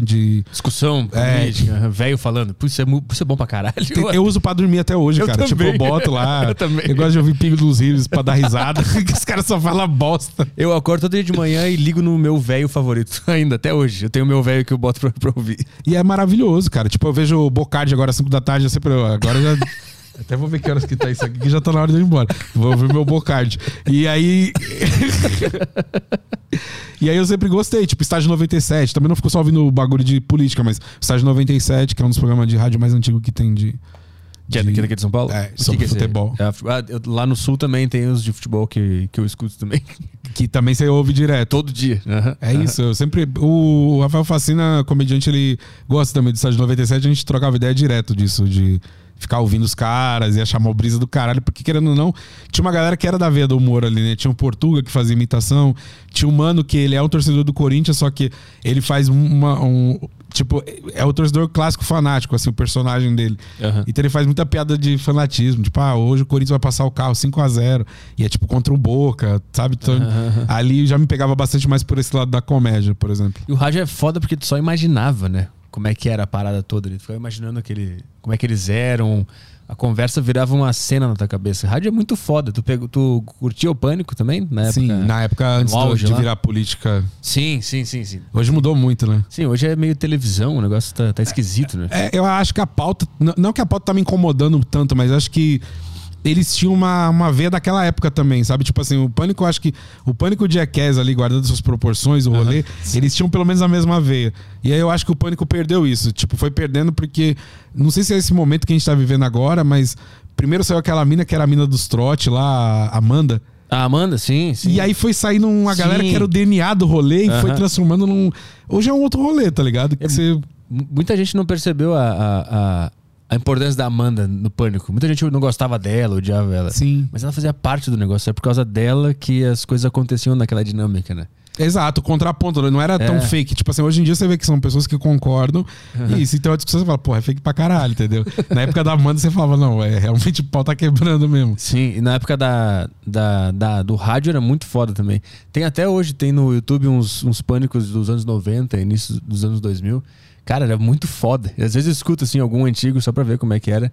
Era muito livre, assim, os caras falavam cada absurdo e era muito legal a dinâmica. Assim. Mas a galera ligava bastante, tipo assim, Sim. não tinha, hoje em dia a participação do ouvinte é meio... ele por zoom, o cara Porra, fica atrás, o ali, cara fica assim, pixelando. ai, tá aqui, cara, que negócio pânico. Pois Mas é, os mas, caras ligavam mesmo e falavam bosta. mas eu não sei se é porque os caras ficaram muito velho e cansou ou se é o momento que, que a gente tá vivendo. Eu não sei qual dos dois. Às vezes acho que cansa também ser o, o anarquista, comediante que puxa o limite. Deve dar uma cansada isso uma hora. Aí eu vou falar só sobre Bolsonaro Ah. aqui. Eu não sei, tu, tu, tu tem esse espírito? Não, eu acho que tem que ser da anarquia mesmo, então, cara. tem esse da anarquia? É, com certeza. Imagina, Jovem Pan o dia inteiro. Jovem Pan, jovem, jovem. Jovem Pan. Jovem. a palavra jovem e com aquela programação não Sim. combina. Sim, então, mas tu não acha que quando tu for velho, tu vai cansar também desse, desse espírito cômico, anárquico, de querer fazer as coisas e tal? Ah, então a gente envelhece igual o Cirão da Massa, pelo menos. É. Envelhece igual o Bolsonaro, tá ligado? Eu não sei, cara. Eu, eu- eu não sei, eu não posso precisar se eu vou. Vou virar mais. Não conservador, mas mais. Tá bom, tá bom, já. É, não é já a conservador, chama, é- a é chama já apagou. É cansado, não é conservador. Acho que é, É, cansado. a chama apagou. Não sei. Pode ser que sim, mas é que. Pegando o exemplo do pânico mesmo, eu acho que dava pra eles seguirem ou às vezes só se renovar, sabe? Tipo, não precisava todo mundo. É- É muito uniforme o pensamento ali, sabe? Não... Ah, isso sim. Ah, entendi o teu ponto. Virou, uma, virou um programa de direita. Não tem É, ninguém que e não- destoa. E e o problema não é o lado que tá, entendeu? Podia ser se um só de esquerda. es- sim. Foda-se, mas a- o lance é. O pânico era, ele era aquele caldeirão de. é, tinha um cara que fazia imitação, tinha o, o cara mais posicionado politicamente ali, mas É. não tinha todo mundo no mesmo assunto. Nem era, a pauta principal nem era política, né? Pois é, mas isso que é. Que Até os entrevistados, porra. É, não tinha, nem falava de política. Era, uma, era só loucura. Eu não sei, eu acho que quem começou com esse negócio de política foi o Carioca. Quando ele começou a conhecer as paradas de direita, começou a ler os negócios e começou a levar pro programa. Não sei se tu lembra disso. Aí começou a ficar meio chato falando disso. Acho que ali começou a politizar. Talvez, pode ser. E aí começou a dar uma desandada, assim. Ele teve uma época que ele tava muito pirado, o Carioca. Ele é muito bom, mas teve uma época que ele ficou muito pirado com o negócio de, de política e tudo ele falava de política. Era engraçado pra caralho. Tanto que ele foi fazer lá o bagulho lá, né, de, de imitar o presidente, né? De, Ah, sim, sim. Que aí chegou no extremo, mas ele teve Aham, vários aham. momentos assim. Lembra quando na, era no- na época do pânico que ele raspou o cabelo e foi de Buda e os caralho, tipo assim, agora eu sou. sou Sou paz e amor, os caralho. Ele, não queria mais participar das trollagens, tinha raspado o cabelo. Era doideira, mano. Carioca, eu acho que ele já teve várias fases ali no pânico também. Sim, sim. Pô, mas é, eu, eu lembro que o primeiro cara que se politizou lá tinha, foi ele. Acho que a Amanda era um pouco também. Sim, é mais, Esquerda, mais pra né? cá. É. E aí tu começou ali meio que aquela, esse caldeirão de, de- politizar as coisas, começaram a discutir, começou a crescer, e agora a gente chegou nesse, nesse ponto que tá agora. Mas antes disso não tinha, nem se falava de política, era só loucura. Era só Ah, e você tinha um transa louca, tipo, não sei nem se tem ainda, mas é, a- o- qual que é o ponto que eu quero chegar ali é que o rádio, o rádio que me fascinou foi essas paradas de você ver que qualquer rádio que você ligava tinha uma, uma certa. DNA. É, cara. Aham. Tinha a Rádio Cidade, é que eu sou meio velho já, mas 33. Então tinha. A Rádio Cidade lançou aquele Triplicidade, que era três, três músicas, você vota e a melhor toca de novo. Então tava. Tinha muita coisa ali que tava. Os pro- o programa do Galinha na. na na Nativa FM, que só tocava, eu gosto muito de música dos anos 80 Aham. e rock, essas porra. E aí tinha o programa do Galinha que ele resgatava uma música muito antiga, ele era um tiozão. Então, quando voltava das músicas, ele não falava o nome da música, ele ia lá e ficava fazendo umas piadas de velho. Sim. Então Eu- era maneiro, porra. Eu acho que até essa profissão de. Acho que é, é DJ de rádio que se fala. Do locutor ali que tá passando música e falando. Tá, até isso acabou já. Esses dias eu tava na Jovem Pan de noite na- no, no carro e só, só tava tocando música. Assim, não tinha o, o cara que falava no meio e conversava e fazia uma piada e falava um negócio. Acho que até isso acabou. E faz falta pra caralho, que eu acho que é isso que é o maneiro. Eu acho que a galera da madruga, que trampa de madrugada. É, puta, era do caralho. Quando eu tinha insônia, eu ficava ouvindo rádio de madrugada. Ficar ouvindo os programas da madrugada lá, notícias, discussão, rádio, puta. A galera contando outras histórias, porque a galera da madruga já é uma galera meio. É. É, não a galera que trabalha, mas a galera que tá na insônia ali na depressão, pô, Aham, às vezes sim. são umas histórias boas, às vezes. E os caras ligavam, né, pra. E rolavam uns absurdos, assim, começavam uns assédios. Os caras muito loucos ligavam de madrugada pra locutora e falavam uns absurdos, assim. Tinha gente que ligava pra, pra arrumar namorado, então, tipo, Sim, tinha sim. programa que o cara falava, ah, então, então nós estamos falando aqui com o Marcelo. Marcelo, 18 anos, na Vila Sapopemba, procura um amor. Love songs. Depois do intervalo a gente volta. Era muito bom. Lembra daquele programa da, da Jovem Pan, que era que tinha o Luciano Huck, que tinha a Dani Galisteu e acho que tinha o Carioca também. Não. Puta merda, era, era domingo de noite o programa. E era, era eles resolviam coisa de relacionamento. O pessoal ligava pra lá, era muito bom. O, o do Ronald Hills era Oráculo? O nome do programa? O do Ronald Hills era Oráculo, acho. Ele tinha um programa na Jovem Pan. Eu tô confundindo. Tinha um domingo de noite que era muito bom. Que era Luciano Huck, Adriane Galisteu e o Carioca. Se eu não me engano, em algum momento foi o Marcos Mion também. Isso é muito anos 90. Ah, aí eu já não, com certeza, tava mais nas rádios populares nessa época. Ah, tá. Eu lembro que eu, que eu ouvia domingo de noite esse programa. Eu nunca, eu nunca me lembro o nome desse programa. Era muito bom. Era muito legal. Porra, era do caralho. E até hoje ainda. Mas era do de relacionamento, programa de relacion- sexo, era coisas. relacionamento. Ele- O pessoal ligava, falava o problema que tava acontecendo. Às vezes eles ligavam pra, pra outra pessoa, tipo, o cara falava, tô com problema com a minha namorada. Aí os caras, ah, passa o número dela aí. Ah, vai aí ligavam cu, que pra namorada e os caras resolviam o problema ao vivo lá. E ficavam discutindo. Puta, era muito legal esse programa. Era muito foda. Ah, o Jairo Bauer. É, não sei se você lembra do Jairo Bauer. né? sim, sim. Esse aí era o nosso. Era o nosso. Porque tinha a mina lá da, do Altas Horas. A Laura Miller? É, mas antes aí já tinha Jairo Bauer, sim, que tirava a sim. dúvida da galera. Qual que é o lado certo da camisinha pra botar? A gente já tinha um cara que ajudava a gente. Esse cara, ele não é, ele não é do Sul, porque eu lembro que ele participava lá na Rádio Atlântida. Ele participava aqui de. Eu acho que na época que ele veio pra MTV, então. Porque na MTV tinha um programa do.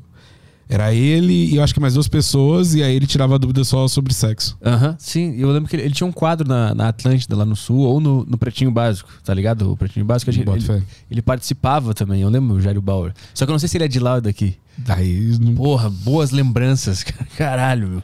Caralho. E Do até rádio. hoje eu acordo, ligo meu radinho lá e passo meu café ouvindo meu radinho. É, eu também, mano, não sai ligando TV, não. A primeira coisa que é que agora tem uma Alexa aí que dá esse suporte, mas eu gosto de ligar meu rádio de manhã de boinha. Às vezes eu me empolgo ali, boto no YouTube, tipo, vejo o. o, o- porque eles filmam, né, agora. Então dá pra Eu- você ver os caras ao vivo. Eu, gosto de ver as reações, tá ligado? Só pra ver. Eu faço isso também. Quando eles põem no mute, dá uma raiva, né? Que você sabe que agora. Ali é a parte boa que eles estão falando. Que ele sobe a vinheta e fala, vai tomando cu, filho da puta. Rádio Globo, boa tarde. CBN. E desse- como é que era o nome do, de futebol que tu disse que tu ouvia? Estádio 97. Eles brigavam. Isso era muito bom. Lá no Sul tinha um programa também, um Sala de Redação. Tem até hoje. Mas era, tinham brigas maravilhosas. Brigas de os caras- se bater, assim, de bengala. Tem histórias clássicas. Nesse os caras também. Cara, nesse último. ó, tipo assim, eles têm desde as brigas mais tranquilas de. Ah, vai se fuder. Ah, chupa mano, chupa Domênico, tá ligado? Desde uma coisa tranquila assim até tipo do, de ter expulsão no programa já rolou. Aí tem que dar uma pesquisada, mas é, já rolou. Acho que foi do, do Ale Oliveira e do Portuga lá, que o pau fechou lá. Os caras. Mano, porque o maluco, aparentemente, um se aloprava direto, aí o outro pegou pilha. Só que, mano, como é gente que pega pilha, fica pior ainda pra ele, né? E aí o crime esquentou, aí veio o dono da rádio, porque no programa os caras não paravam de xingar o Portuga lá no, no chat.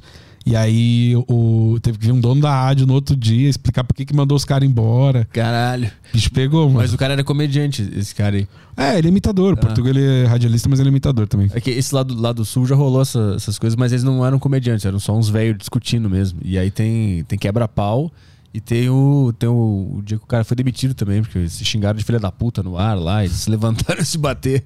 Paulo Santana e Kenny Braga, se eu não me engano, foram esses dois. E aí os caras foram demitidos do programa por causa de, de briga, por causa da discussão sobre o goleiro do Grêmio. Os caras brigaram. Os caras brigou, porra. Benjamin Bach lá e o coisa. Eu assisto estádio 97 desde muito cedo. E aí os caras brigavam. Por causa dos. Os caras brigou, acho que por causa do Afonso, o atacante da seleção, uma vez. Isso é muito Que ele bom. jogava na Holanda. E aí o Portuga falou que o cara era foda, jogava demais. Aí o cara falou: joga onde? Tá louco? Vai tomar no cu. Aí começou, velho. Os caras. O programa durou. Sei lá, o Benjamin Bach ficou mais 10 anos no programa. Durante 10 anos, os caras não se falavam.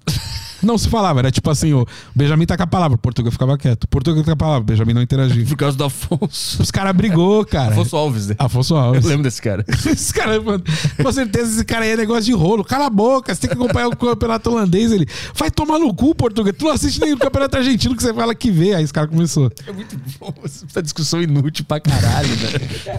Não vai mudar nada, mas é muito cara, bom. os caras perdem o trampo por causa dessas merdas, É. velho. É muito doido, porque é muito passional, né, mano?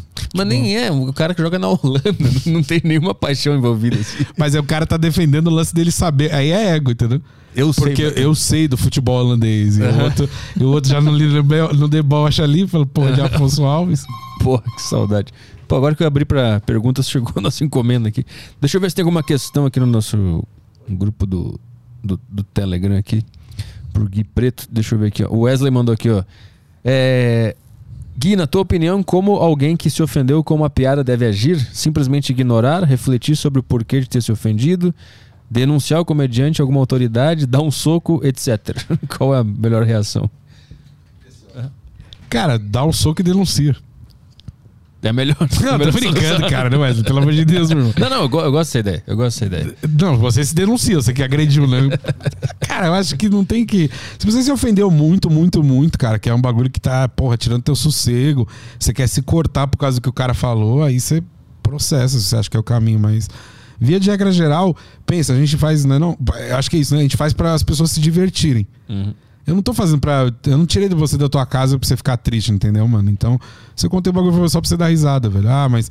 Pô, eu sei, a piada quer dizer algum bagulho. Mas às vezes, mano, a gente realmente tirou vocês de casa pra vocês dar risada. né? A minha ideia não é fazer você sair de casa igual um otário, não rir e ainda sair de lá ofendido, entendeu? Mas o que, que tu acha dessa ideia de que a piada quer dizer alguma coisa? Eu não, eu não sei se eu concordo com isso. Mano, eu tenho uma, eu tenho uma brisa que é a seguinte. Você pode fazer a piada só pela piada. Se você quiser fazer a piada e falar alguma coisa, você pode também. Tá tudo certo dos dois lados. O que eu acho foda é que a galera. A galera ou às vezes problematiza demais. Porque às vezes realmente o cara só queria ter feito a porra de uma piada, entendeu? Uhum. E aí acabou saindo dos trilhos e deu tudo uma merda. Mas hum, na real, às vezes o cara só queria ter contado uma piada, só divertido a galera. Então acho que tem uma galera que problematiza demais.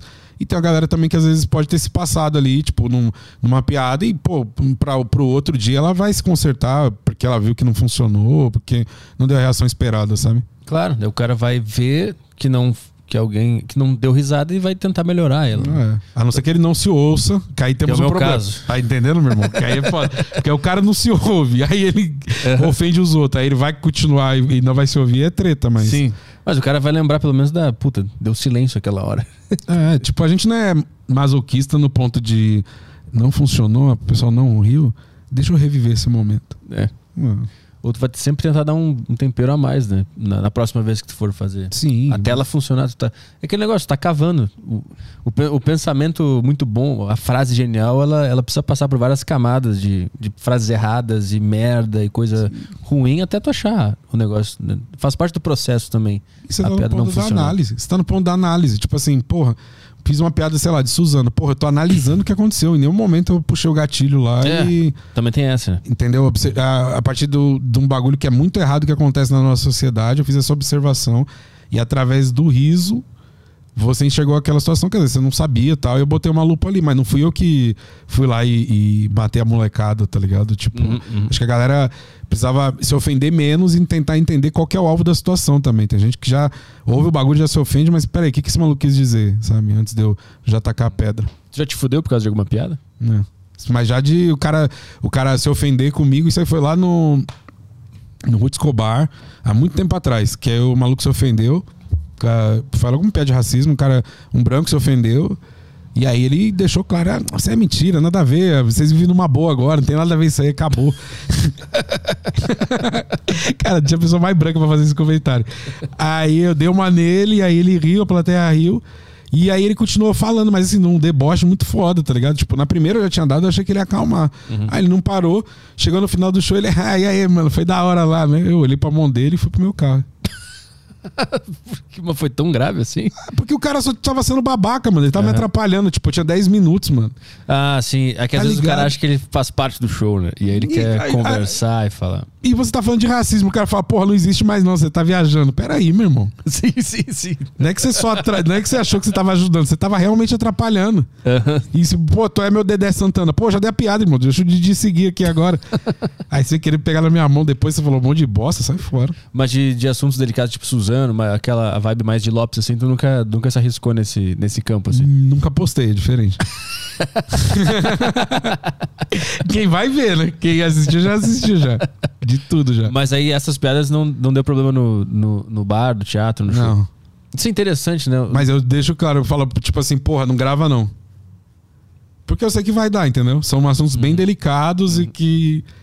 Porque que eu te falei, eu acho que da desgraça dá pra tirar piada, mano. Quando eu digo da desgraça, qualquer desgraça. Claro, sim.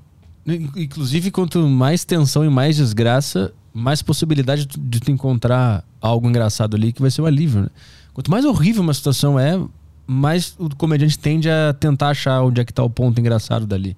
Não é o contrário, né? Eu acho que tem, tem gente que não consegue enxergar essa, essa dinâmica, assim. Como que tu consegue ver graça numa tragédia, por exemplo? Porque tem um ângulo ali que, Que ninguém tá vendo. ninguém tá vendo e, e vai te ajudar também a, a viver esse, essa tragédia, sei lá, esse- essa desgraça. Sim. Por isso que a gente tá rindo. A gente tá rindo da, da desgraça, a gente tá rindo do ponto que o cara conseguiu ver numa desgraça. É, a gente tá rindo da hora que eu achei aqui. É disso que a gente tá rindo. Isso, Porque exato. você tá com. O, a gente, quando tá vendo, por exemplo, sei lá, caiu. Caiu um avião. De qualquer pessoa que seja desse que tenha caído, pra gente não nominar uma pessoa aqui. Mamonas. Pronto, Mamonas. Veio a família do Mamonas. É, não, os caras são brother aqui, o, pessoal. Eles já vieram aqui. Então que se foda, caiu de novo. Foda os caras. Não, os mamonas fizeram piada pra caralho. Se tem uns caras que iam gostar de piada sobre avião, Não, seriam os se tem uns caras que derrubariam o avião de propósito pra fazer piada, é esses caras. Exato, pra fazer uma música sobre avião caindo. E aí, quando você tem um acidente do Mamonas, por exemplo, você tem a visão da, da televisão, bicho. A televisão filmou, falou: olha, foi assim, assado, e esse é o evento. Uhum. Sem a realidade, né? Ponto. É o ponto de vista do jornalista que escreveu a matéria, é o ponto de vista que você tem. Uhum. A gente tá naquele ponto de vista, só que dentro daquela matéria a gente já começa a procurar outros pontos de vista. Uhum. E é aí que a gente acha a graça do rolê. Então, é por isso que eu acho que eu não, é, a galera, quando fica meio brava quando, quando faz esse tipo de piada, porra, mas é que a gente achou um negócio aqui que não tinha, tá ligado? É, que ninguém tava enxergando. E é um ponto que te faz rir, não chorar. Esse é o ponto. A notícia em si tá fazendo todo mundo chorar já. Sim. Agora, se eu encontrar um ponto dentro do monte de choro que vai te fazer abrir um mini sorriso por 5 segundos, Sim. porra, do caralho. Pô, você já viu o especial do Luca lá? Vi que ele faz. Ai, tomar no cu e o final lá que tem as imagens e tudo. Ai, Aham. se ferrar, vontade de quebrar o notebook, deu na hora, muito triste. Mas aí não tem um ponto que é uma tragédia pessoal dele. E aí ele tem o direito de brincar com isso. E não é do caralho? Então, mas aí quando é uma tragédia externa. Então, eu não entendo por que, que as pessoas levam tão a sério. Exato. O- Porque dá pra você fazer. Quando eu pego o exemplo do Lucas, é justamente isso. Tipo, aconteceu um bagulho com a mãe dele e olha o, o negócio rico que o cara conseguiu fazer, tá ligado? Uhum. Então, tipo, Mas acho que uma pessoa é, é, alheia à, à- à- à comédia, que não tá dentro assim como a gente tá, entende, estuda e tal, ele deve pensar assim, bom, mas a tragédia aconteceu com o Luca, então ele pode fazer piada com essa tragédia. Agora, a gente fazer a piada sobre um avião que caiu, o cara vai pensar, ah, mas aí, aí é filha da putice, porque não é a tua vida. Mas mesmo assim, eu acho que, que não, que acho que dá pra achar também algum dá pra achar, lógico que dá, pô. Só não tem. É, é engraçado isso, porque eu te convido a rir das minhas dores, mas aí quando tem dores externas, você não. A gente entra nesse dilema, sabe? Uhum, uhum. Eu acho que tem que fazer piada de tudo e até achar um. Ah, até onde tá dando pé, né? Porque também não vou falar pras pessoas que ou quem tá começando, quem tá no rolê, mano, vai lá e arrebenta de fazer. Porque eu não sei quanto que custa um processo, não sei Sim, uhum. se é caro pra caralho, advogado, essas porra. é toda. caro pra caralho.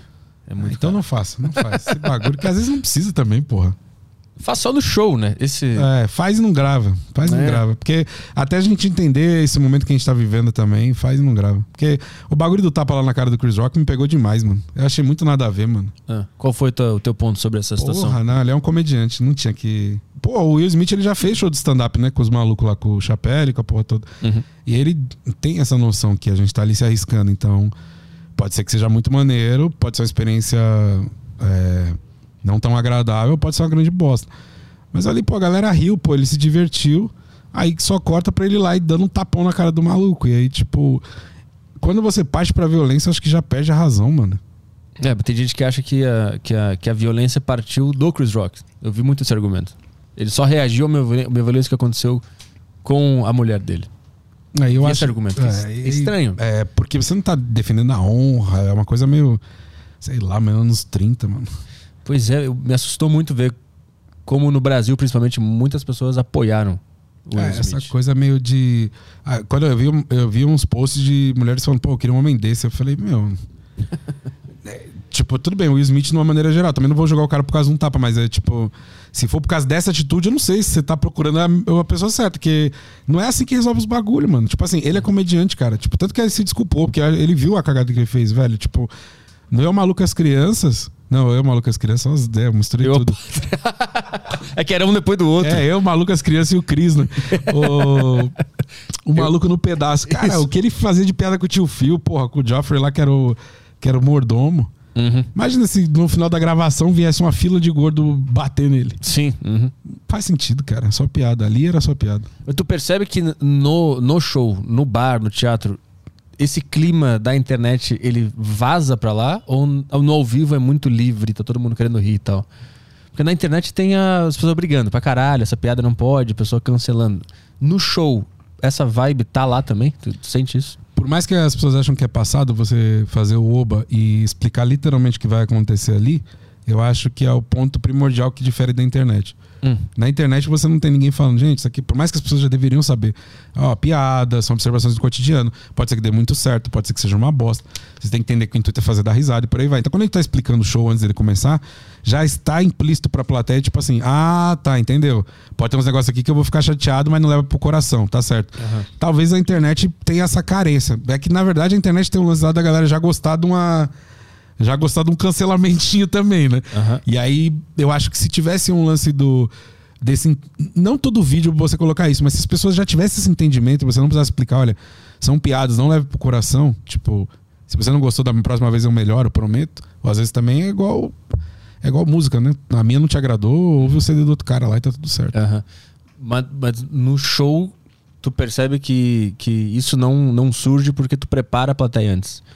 É porque você tá avisando, velho. Você tá avisando, você fala, tem piada que não vai funcionar. E não vai funcionar por vários fatores. Um deles é você se ofender. Uhum. E aí eu acho que essa brifada, eu não sei. Porque na internet, eu não tô vendo a cara das pessoas. Tem gente ali que já tá na intenção errada, sabe? De Aham. pegar um trechinho teu e botar pra fuder. Ali eu acho que a galera tá muito de mente aberta. Eles realmente pagaram pra viver aquele momento. Entendeu? Tipo assim, eu tô te entregando um bagulho de graça, o meu melhor aqui. Tô te dando o meu melhor de graça. Mas você ainda tá achando motivo pra achar que aquilo que eu fiz foi ofensivo. Uhum. Quando não é o intuito esse, né? Eu, eu lembro que quando eu comecei a fazer lá no Sul stand-up, tinha essa. Eu sempre subia um cara primeiro pra explicar o que, que era. E, e explicar o que ia acontecer, o que, que era stand-up e tal. Eu nunca entendi isso, eu não entendia por que, que tinha que fazer isso. Mas conforme eu fui evoluindo e entendendo, eu percebi que tem que fazer isso porque ainda é uma, ar- uma arte estranha pro brasileiro. Sim. Ainda é uma coisa o cara não consegue entender direito o que tá acontecendo. É a opinião do cara? Ele tá fazendo um discurso? Que porra é essa? E aí eu comecei a entender por que, que tem essa preparação que tu falou, que tu faz ainda até hoje, né? Tu sobe no do, do Padilha, tu, tu Sim. abre lá e tu explica todo esse negócio assim. Mas tu. tu Quando você vai embora do show do Afonso lá, quando... quem que tá vendo aqui a primeira vez? E aí um monte uma de... galera, é, uma galera. Entendeu? Aham. E aí ele só tem a vivência do, do vídeo, né? Sim. Nunca foram ao, ao vivo. Pô, no, no meu show, eu tô tendo bastante feedback, assim, do, do pessoal chegando depois pra mim falar. "A Primeira vez que eu vim num show de stand-up. Primeira vez, eu nunca, nunca tinha ido. Então ainda é um negócio muito, muito, muito novo. Ainda é. ainda pra é. caralho. Porque eu acho que não tá totalmente difundido ainda. Tem uma galera fazendo um trampo maravilhoso. Pô, você vê o- os meninos de Manaus, fizeram a toca lá, o, o Júnior Santos, Hum. o comedy lá, o, o primeiro deles. Então, tipo assim, tem muito lugar que tá, a galera tá garimpando forte. Então, acho que, pô, Brasil, o tamanho disso aqui é o tamanho de uma porra de um continente. Sim. mano. Então, até chegar em todo mundo. Eu- tu viu o último vídeo que o Afonso postou? Da menina que interrompe ele lá no meio da piada e começa a falar dela mesma?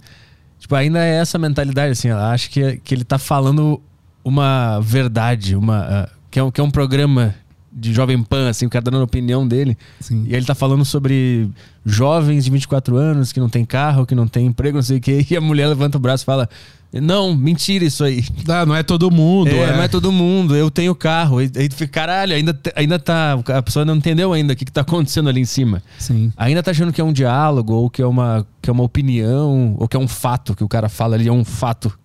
Ele tá dando a, a versão final de tudo. assim. É, e tem a distorção pra piada, e ela pode vir de qualquer jeito. Pode vir numa regra de três, pode vir no exagero. É. E aí, se vir no exagero. Aí, justamente na hora que a moça fala, ah, mas não é assim. Então, moça, porque justamente eu tô exagerando agora, entendeu? Exatamente. Senão não só seria um TED Talk, né? É, o, o- cara, esses dias a gente tava no Bexiga lá fazendo, aí o, o Denison subiu, aí ele tava falando as piadas dele, um velho pegou, ele tava falando de farmácia, aí um velho pegou e falou assim, não, um dia eu tava indo na farmácia, tava aí meu amigo, não sei quem.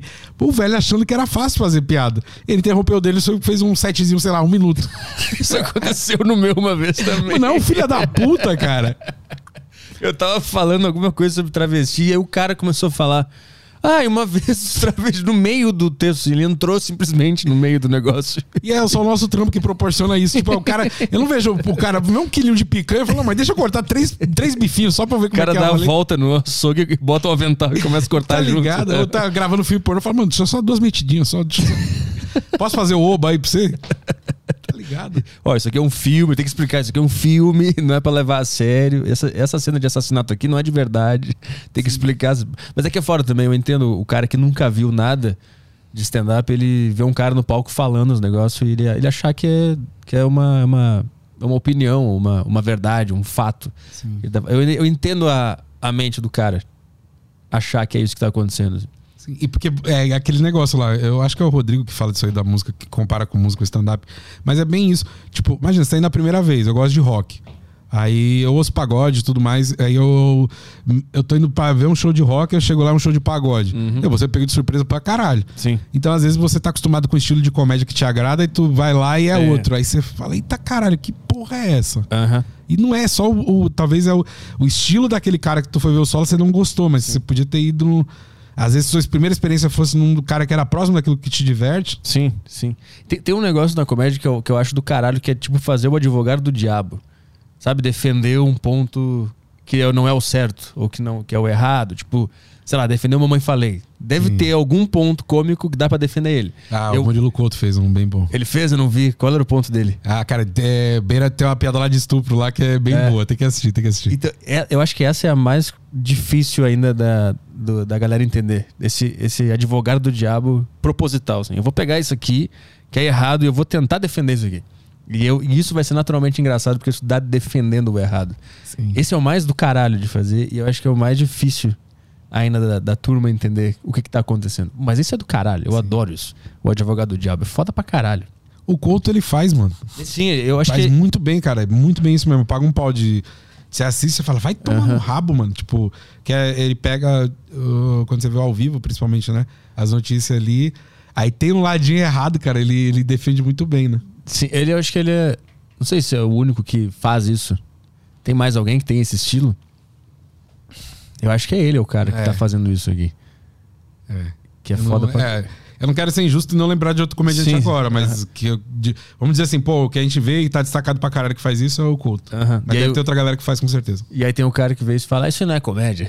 Só porque ele não, não achou legal. Né? Isso aí não é comédia. Tá- como é que é? Tu tá usando a comédia como escudo pra falar a tua opinião? Sim, Esse é o melhor argumento de todos. Esse é muito bom.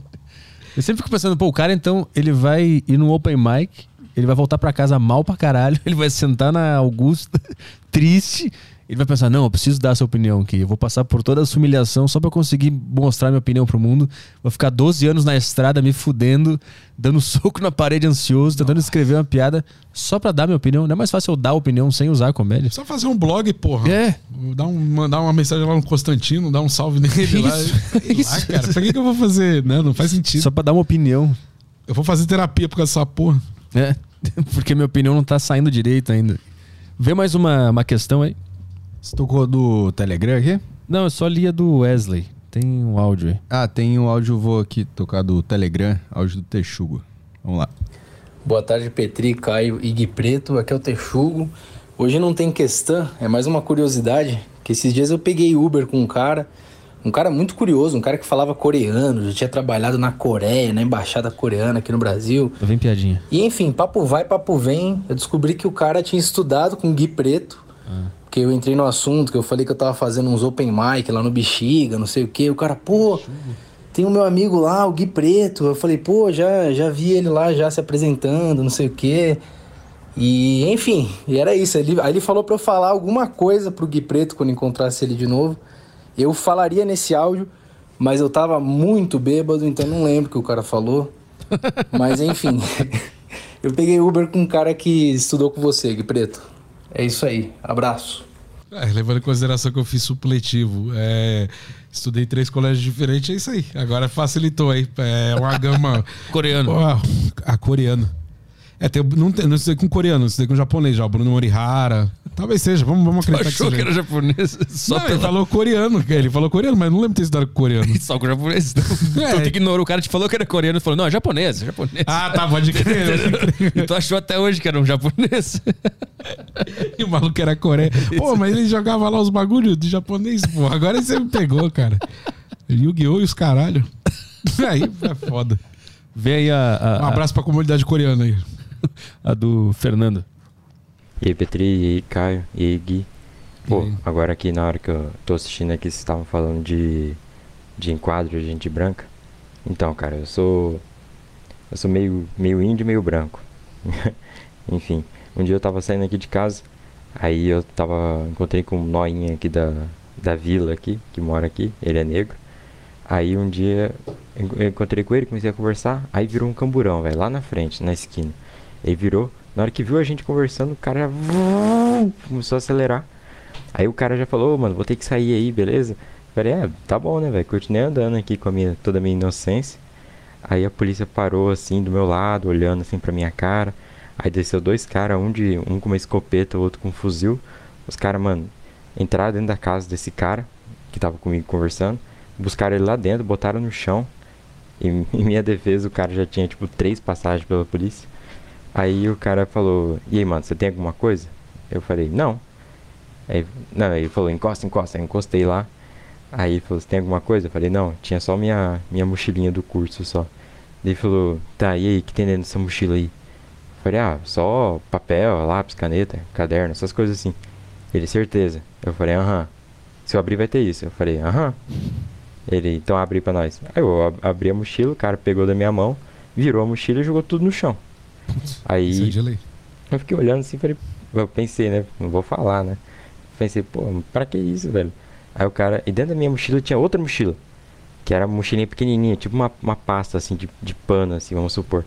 Aí falou, ele, eu vi na cara dele, velho, ele, ele- a cara dele, tipo, tá aqui, tá ligado? Tipo, achei. Ele falou, e o que, que tem aqui dentro? Eu falei, ah, mesma coisa, velho, papel, lápis, essas coisas. Se eu abrir vai ter isso. Eu falei, aham, certeza. Eu falei, certeza. Falei, aham. Abre pra nós então. Eu abri, o cara pegou na minha mão também e jogou tudo no chão. E ele ficou olhando assim, essas coisas no chão. Foi onde você mora? Falei, ali, velho, na esquina, tipo uma quadra. Aí ele, ele falou, ah, tá bom, pode ir. Minhas coisas tudo no chão, mano.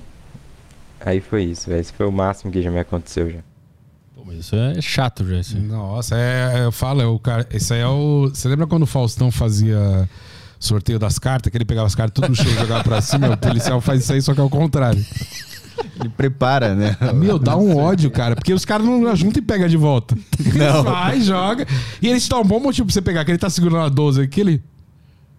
Junta. Aí você vai, não faço questão. né? Se minha mãe pedisse pra arrumar as coisas em casa desse jeito. Já aconteceu isso contigo, cara? Do cara pegar minhas coisas e jogar no chão? É. Não, já aconteceu ele pegar um negócio meu que tava na minha carteira, jogar no chão e pisar em cima. Que, que. Nossa, o cara jogou. Ó, o, o cara jogou. Uma vez a gente tava de jogar videogame na casa do Rafael, eu até aí no palco, bem resumido. Jogava videogame na casa do Rafael, ele mora ali na Vaiandava, ali no. Porque a Vaiandava é, um- é uma rua curiosa, que ela começa no. Perto de um restaurante judeu caríssimo ali e termina numa biqueira. E aí eu tava na parte da biqueira, na casa do meu amigo Rafael. Aí toquei interfone, nada, o Rafael descer e tal. Aí chega um- a barca da polícia passando, vai, vai, vai, vai, vai, vai. Aí mão na parede, a porra toda. Aí realmente eu não sabia muita coisa. Entrelaçar o dedo, eu não sabia que tipo, era fazer isso aqui na cabeça.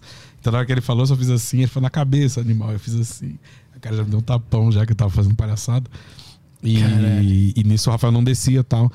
E aí o policial virou minha mochila, aí eu fiquei puto, porque eu falei, cara, tô indo jogar videogame na casa de um amigo meu, só isso. Aí ele virou minha mochila, ele falou, ah, não tem nada aí. Eu falei, não tem, pô. Aí ele virou, cara, caiu meu controle, bicho, aí eu fiquei puto. Porque não fui eu que taquei jogando FIFA, tá entendendo? Foi o maluco que zoou o barraco. Aí, tipo, demorando pro Rafa passar, ele juntou, juntei meus bagulho, a polícia foi embora, o Rafa passa, abre o portão. Aí eu falei, Rafa, pô, acabei de ser enquadrado pela polícia. Ele falou, mano, eu vi tudo. Aí eu falei, cara, você não fez nada. Ele falou, vai que me enquadra junto. E foi real mesmo, assim. Ele não saiu, que ele ficou com medo de se fuder. E o que não, não, não, não deixa de ser verdade, né? Você vê esse maluco aí, tipo, o, cara entrou em casa, a polícia foi lá buscar o maluco dentro de casa. Uhum. E com certeza não devia ter mandato porra nenhuma, só entrou. Sim. Caralho, o cara te deu um tapa, tu falou? É. Caralho. Mas porque você vai. Porque, tipo, é, o bagulho é muito sério mesmo. é, Tipo, é aquele que fala da abordagem, é um momento de tensão, né? Tanto policial quanto pra você. E aí, é que eu já tive vários, mano. Eu tenho um amigo meu, Louquinho, a gente fez uma vez. Eu tava pra fazer 18 anos e a gente passou ali na frente do Villa Country, era de manhã. E tava tomando vinho pra caralho. Isso aí era umas duas da tarde, sei lá. Aí bebendo pra pô. O Rodrigo era do exército. Então ele era muito folgado, mano. Ele tava no quartel, ele não ligava pra enquadro. Eu ligava. Passou a polícia, enquadrou a gente na frente do Villa Country. Eu já achei horroroso estar ali naquela porta daquele lugar. E aí o Rodrigo, em vez de, durante o enquadro, ficar de boa, o policial ia perguntando onde vocês moram, porque eu moro na Bela Vista. O que, que vocês estão fazendo aqui? Aí, tipo, West Plaza, né? A gente tava na Zona Oeste. Aí a gente, não, estamos só se divertindo, senhor tal, não sei o quê. Aí o Rodrigo, enquanto a gente tomava enquadro, ele continuava tomando vinho. Aí eu falei, mano, a gente vai ser nocauteado aqui nessa porra. Aí o policial perguntou pra ele, falou assim: você não. Você não entendeu que isso aqui é uma abordagem e tal? Por que, que você pegou esse vinho? Ele falou, ah, eu tô com sede, senhor. Aí ele pegou meu RG e falou assim: Você já é de maior? Eu falei, não, vou fazer 18. Ele falou, ah, tamo com a debutante aqui, hein, gente. Aí deu uma madura do caralho, a gente achou até que ia sair fora e tal. Ficou de boa depois, mas tomamos uns tapas também. Caralho. De lei. Eu tenho vários, briga com skinhead na Paulista. Briga com skinhead? É, tava eu, Parma, aí os caras rasgou a camisa dele do Garotos Podres, tipo um, um skinhead. Pegou... Aí a gente foi pra um estacionamento numa paralela da Paulista. Tem tipo a, da- aquela padaria. Ah, aquela padaria bem no final da Paulista ali na. Foda-se, perto da Consolação. E aí tem do outro lado da, da Paulista? Consolação. Bela Paulista, isso. Ela é de um lado, naquela mesma rua. No final tinha um estacionamento. A gente foi correndo e passei na mão com os caras.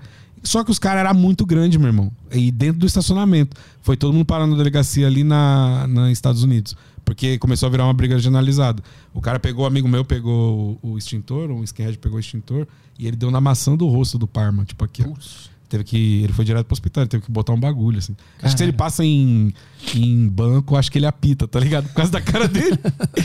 e aí foi a primeira vez, cara. Eu era menor de idade ainda, então não, não me fudi nem nada. Tanto que quando eu fui pro, pra delegacia de pequenos causos ou de minoria, uma parada assim, que é a Polícia Civil, fica ali perto do, do Poupatempo, no centro de São Paulo. Quando eu fui, o cara fazendo só pergunta idiota. Você pertence a algum grupo de extremista? Você conhece fulano de tal? Isso aí foi tipo dois. Tipo, aconteceu comigo ah, essa parada dessa treta, o policial liberou nós.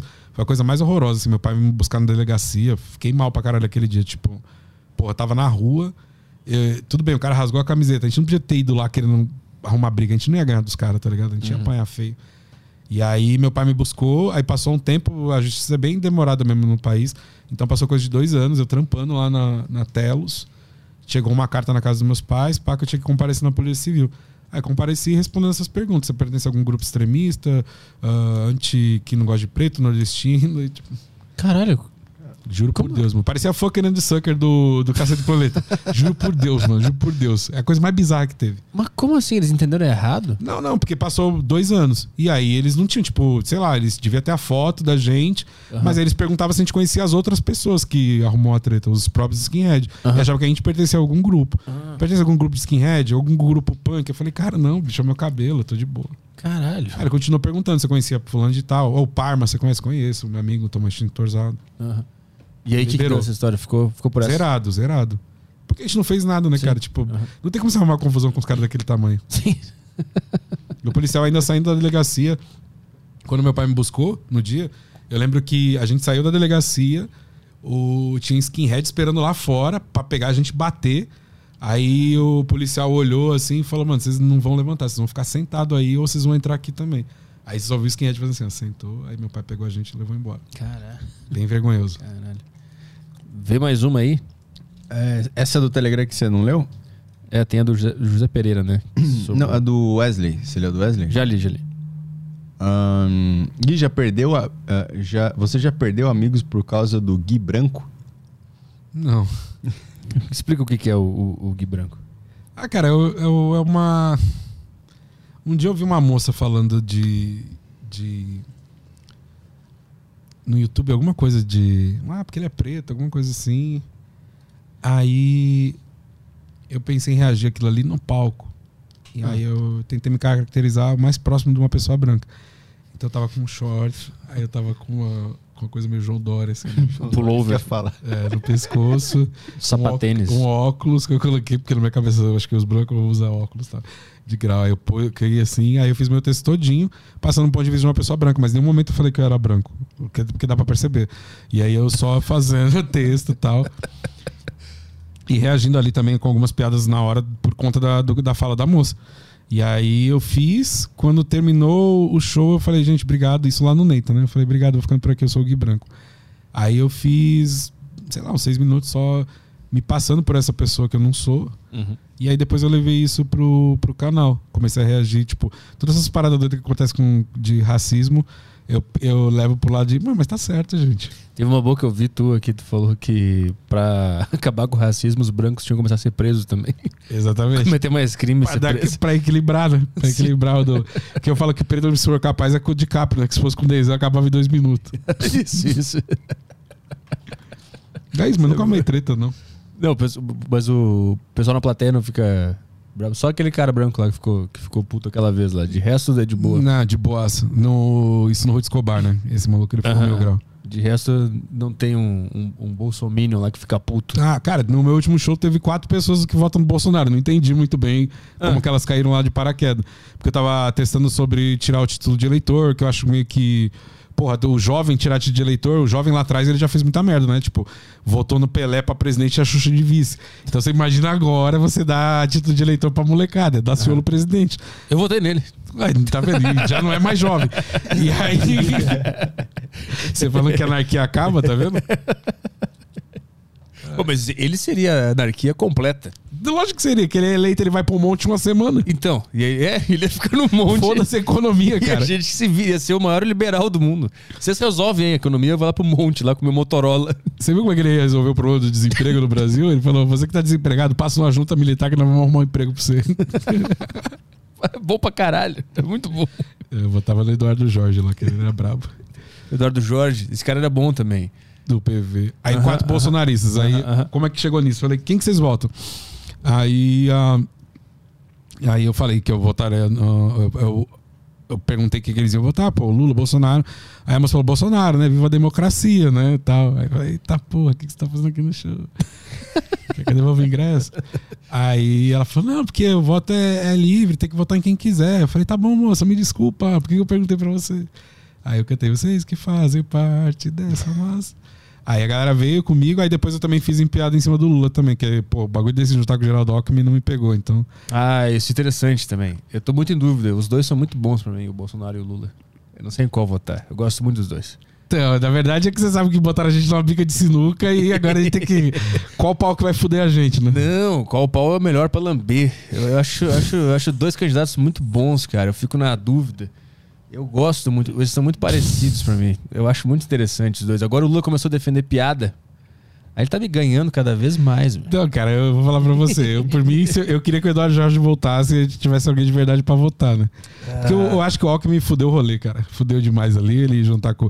Até brinquei, falei com a plateia. Falei, cara, eu acho que faz um pouco de sentido, vai, que ele roubava marmita, merenda de criança e o Lula tem o fome zero. Então, pô, o Alckmin vai lá, gera fome no país. Quem que resolve? O Lula. e fica assim, fica nesse rolê. Aí faz mais sentido. Mas o que a gente tá fudido pra 2022, tá. Não, não tem, quem, não tem mais, não, não tem uns, uns cara meio tipo Eduardo Jorge que, que vai aparecer aí. Não vai. Não tem o tem? Emael que já tá fazendo campanha já. Então é nesse aí. Nesse, vamos nesse aí. Vamos chacoalhar, vamos escolher um cara nada a ver e fazer campanha. Só pra ver o que acontece. Tá, pode ser. Ele, ele já tem um jingle bom, né? Ei, ei, ei, E mano. todo mundo lembra até hoje esse jingle. Isso é legal. É bom Eu não lembro se ele, ele se elegeu em alguma coisa alguma vez na vida ou ele só realmente. Ou ele é só o democrata cristão. É. É só isso o cargo dele. Tem mais alguma pergunta aí? Cara, deve ganhar muito dinheiro pra se candidatar, não é possível. Ahn, aqui. Só o Matheus mandou no Telegram sobre as rádios de discussões sobre futebol. Eu lembro até hoje do Agora o Bicho Vai Pegar, da Rádio Bradesco Esportes. Era muito foda. Não conheço isso aí, não. É, era do Tortorelli, eu acho. Ah. E teve uma que eu pesquei aqui no, no YouTube do, hum, do Bruno. É... Gui Preto, já pensou em fazer uma versão brasileira do Super Jaime? Aquele doc dos comediantes maconheiros. O Thiago fez algo semelhante ali no canal dele. Que ele fez o mesmo texto chapado e sóbrio. Ah, verdade. Mas não sei se é a experiência do documentário. Tu já assistiu? Não. Super Jaime é 30 dias sem maconha, 30 dias com maconha. Ah, E aí mostra como que. Como é que. É um comediante maconheiro. Como é que ele interage, como que ele faz o, o show dele sem maconha durante um mês, como que é a performance dele, o texto e tudo mais, e aí depois mostra como que é ele chapado. e qual foi a conclusão? É melhor? É, eu não sei. Ele gosta mais chapado, acho que ali no, no documentário. Faz tempo que eu assisti. É. Mas dá uma diferença. Tipo, ele lembra uns bagulho mais no, no- quando ele tá sóbrio, mas não sei. Teria que pegar pra reassistir. Mas é, é um bom. É um bom documentário. Esse e o Bastidores da Comédia é bem maneiro de ver. Legal isso também. É tipo uma, o Super Jaime é tipo uma paródia Paródia. do Super Size Me, né? Ah, McDonald's lá. É. Esse, inclusive, teve o 2 agora do Super Size Me. Eu não assisti. Você já viu já? Não viu? Não, te- não o 2 não. vi nenhum. É legal. O, tu viu 2? Porque ele abre o bagulho dele, entendeu? Tipo assim, primeiro ele tava no lado do. É, eu não gosto de ficar dando spoiler, mas Não, é muito bom. né? ele tá do lado do. Consumidor, né? Atacando o fast food. Isso. Aí agora ele tá desse lado. Ele abre uma rede de fast food e começa a ver qual é que é, né? Mas- Só que aí ele vai pra. Qual que é o lado que ele ataca nessa? É o lado do. Tá. Mas você tá pegando esses bichos, tal, tal, tal. Mas como é que é. Como que é o rolê desses animais? Como é que eles ficam? Uhum. Onde ele fica, como é que é abatido. E aí mostra esse outro lado, né? Porque até então no, no Super Size Me, o primeiro é como que reflete no consumidor. Então você vai diabetes, se você comer todo dia, tu vai passar mal, porra toda. Uhum. E aí agora, pô, tô no lado dos caras. Mas dentro do lado dos caras também tem um negócio que, é, que zoou o rolê, Sim. que é a própria indústria. Ele ficou, ele ficou um mês comendo só McDonald's ou foram dois meses? Um mês. Um mês, né? Pra quem não sabe qual é que é desse documentário, o cara fica se alimentando só do que tem no cardápio do McDonald's durante um mês. Então tudo que ele quer comer, ele tem que ir no McDonald's escolher alguma coisa do cardápio. Café da manhã, almoço e janta e tem um adendo, né? Qual era o adendo? Se você. Se a moça oferecer o tamanho super size, Ah, ele tem que aceitar. Aham. E aí, no meio de tudo isso, ele vai fazendo exames médicos pra ver o que, que tá acontecendo, se pesando, tudo, acompanhando o médico pra ver o que, que tá acontecendo no corpo dele, né? Aí no final ele tá todo fudido, né? Todo não, e o inchado. emocional tá abalado. É. Tipo assim. Caralho, é, o junk food ele bate não só na. Não é só no teu físico, ele bate na cabeça. O maluco tá depressivo. Tipo, era um cara confiante no começo da porra do É. documentário e ele tá podre no final. Aham. E ele fica bem mal. E agora então ele lançou o 2, que ele abre uma rede de fast food pra ver como é que é Vai ter. abrir a rede de fast food e aí vai mostrar como é que é a concorrência. Então, tipo assim, pô, eu quero pegar frango, aí eu quero montar um bagulho de frango. Aí ele já vê que o bagulho não é, é tem máfia pra caralho. Uhum. Eu lembro que eu acho que eu vi o trailer e tinha alguma coisa sobre o aspecto do frango frito ser bonitinho. Tinha alguma sacanagem ali. Sim. Tinha alguma coisa ali que era um spray, que era um. Que era uma maquiagem que acontecia ali. Sim, por isso que vale a pena você ver o 2, porque ele tá te levando pra um raciocínio de vamos abrir um fast food e fazer tal parada. E na verdade, Eu preciso ver esse aí. Tá na- ainda tá no Netflix esse, esse Super Size Me 2 aí? Eu lembro que tava. não sei, eu acho que eu vi na Amazon, hein, mano. Ah, então eu vou ter que ver lá. É, tem uns caras brigando aqui. O que, que eles estavam brigando? Puta, eu nem, nem me dou trabalho. Ah, deixa o cara brigar, então eu vou no banheiro. hein? Tá, vai lá. Eu só vi um cara falando, ó, brigando aqui. Só que eu não entendi qual é o contexto aqui. Acho, ah, ah, ele- ah, o cara pegou pilha com o, com o Gui Branco. o cara pegou pilha. E se um branco se dominar fulano branco? Pode ser? Eu não entendi. Deixa eu ver. Eu vou tentar Já entender essa tem já o Jack White, porra. Eu vou entender essa briga, peraí. É do Tresp00, vamos lá. Deixa eu voltar aqui pra ver o que, que esse cara quer. Não tem, só tem, ele só mandou isso. É, só tem isso, ele só mandou isso aqui. Ah, tá aqui, ó, mais um relato aqui, ó. Uma vez eu e meu pai estávamos indo ao shopping de moto. Meu pai é negro, eu sou branco. O policial abordou meu pai de uma maneira e quando eu tirei o capacete ele mudou a postura. Cara, eu já ouvi mais de uma história assim também. Já aconteceu isso contigo, com teu pai? Não, a gente nunca, mas. Mas eu já ouvi histórias assim já de. Do cara mudar a postura por perceber que o cara tá com. que o cara negro tá acompanhado de um cara branco. Uhum. É, né, nesse caso é pai e filho, né? É. Tem aquela história que tu falou que, que o teu pai te falou que se, se tu descer a rua de capuz, tu pode. Se ele fizer a mesma coisa, ele vai, ele vai se fuder, né? É, Assim. Eu lembro, a gente tá tendo uma conversa sobre isso, assim. Foi- acho que foi a primeira vez que eu e meu pai a gente entrou nessa discussão de racismo mais a fundo. Aí ele falou assim, é, tipo, era, eu tava saindo pra dar rolê com meus amigos, tipo, sei lá, 11 da noite.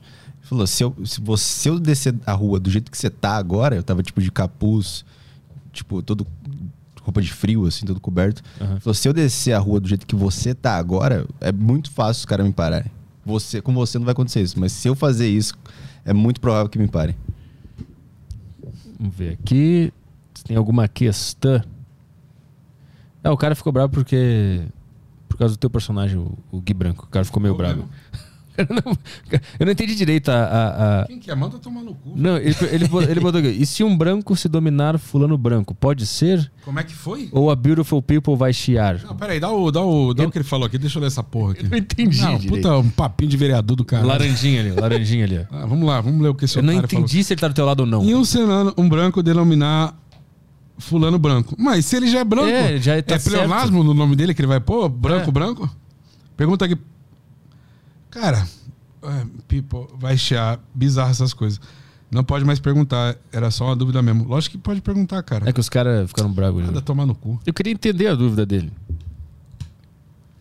Eu também queria, mas a minha, minha terapeuta mandou me expressar, então. Pau no cu dele. O cara disse que o Couto defendeu atropelar os ciclistas. tá aquela piada do, de atropelar ciclistas. Então, e foi a Foi única bom. que, talvez que deu 10 centavos de BO pra ele, porque ele sempre tá defendendo uns bagulho mil grau e não dá nada. Essa aí a galera Aham. ficou tocando. Ele fez lá no Teatro Osasco. Aí os caras foram lá e ficou buzinando com a bicicleta. Nossa senhora, meu, não é possível, cara. Aí se fudeu, meu. Então, deixa eu ver aqui no Telegram se entrou mais alguma coisa. Tem aqui também.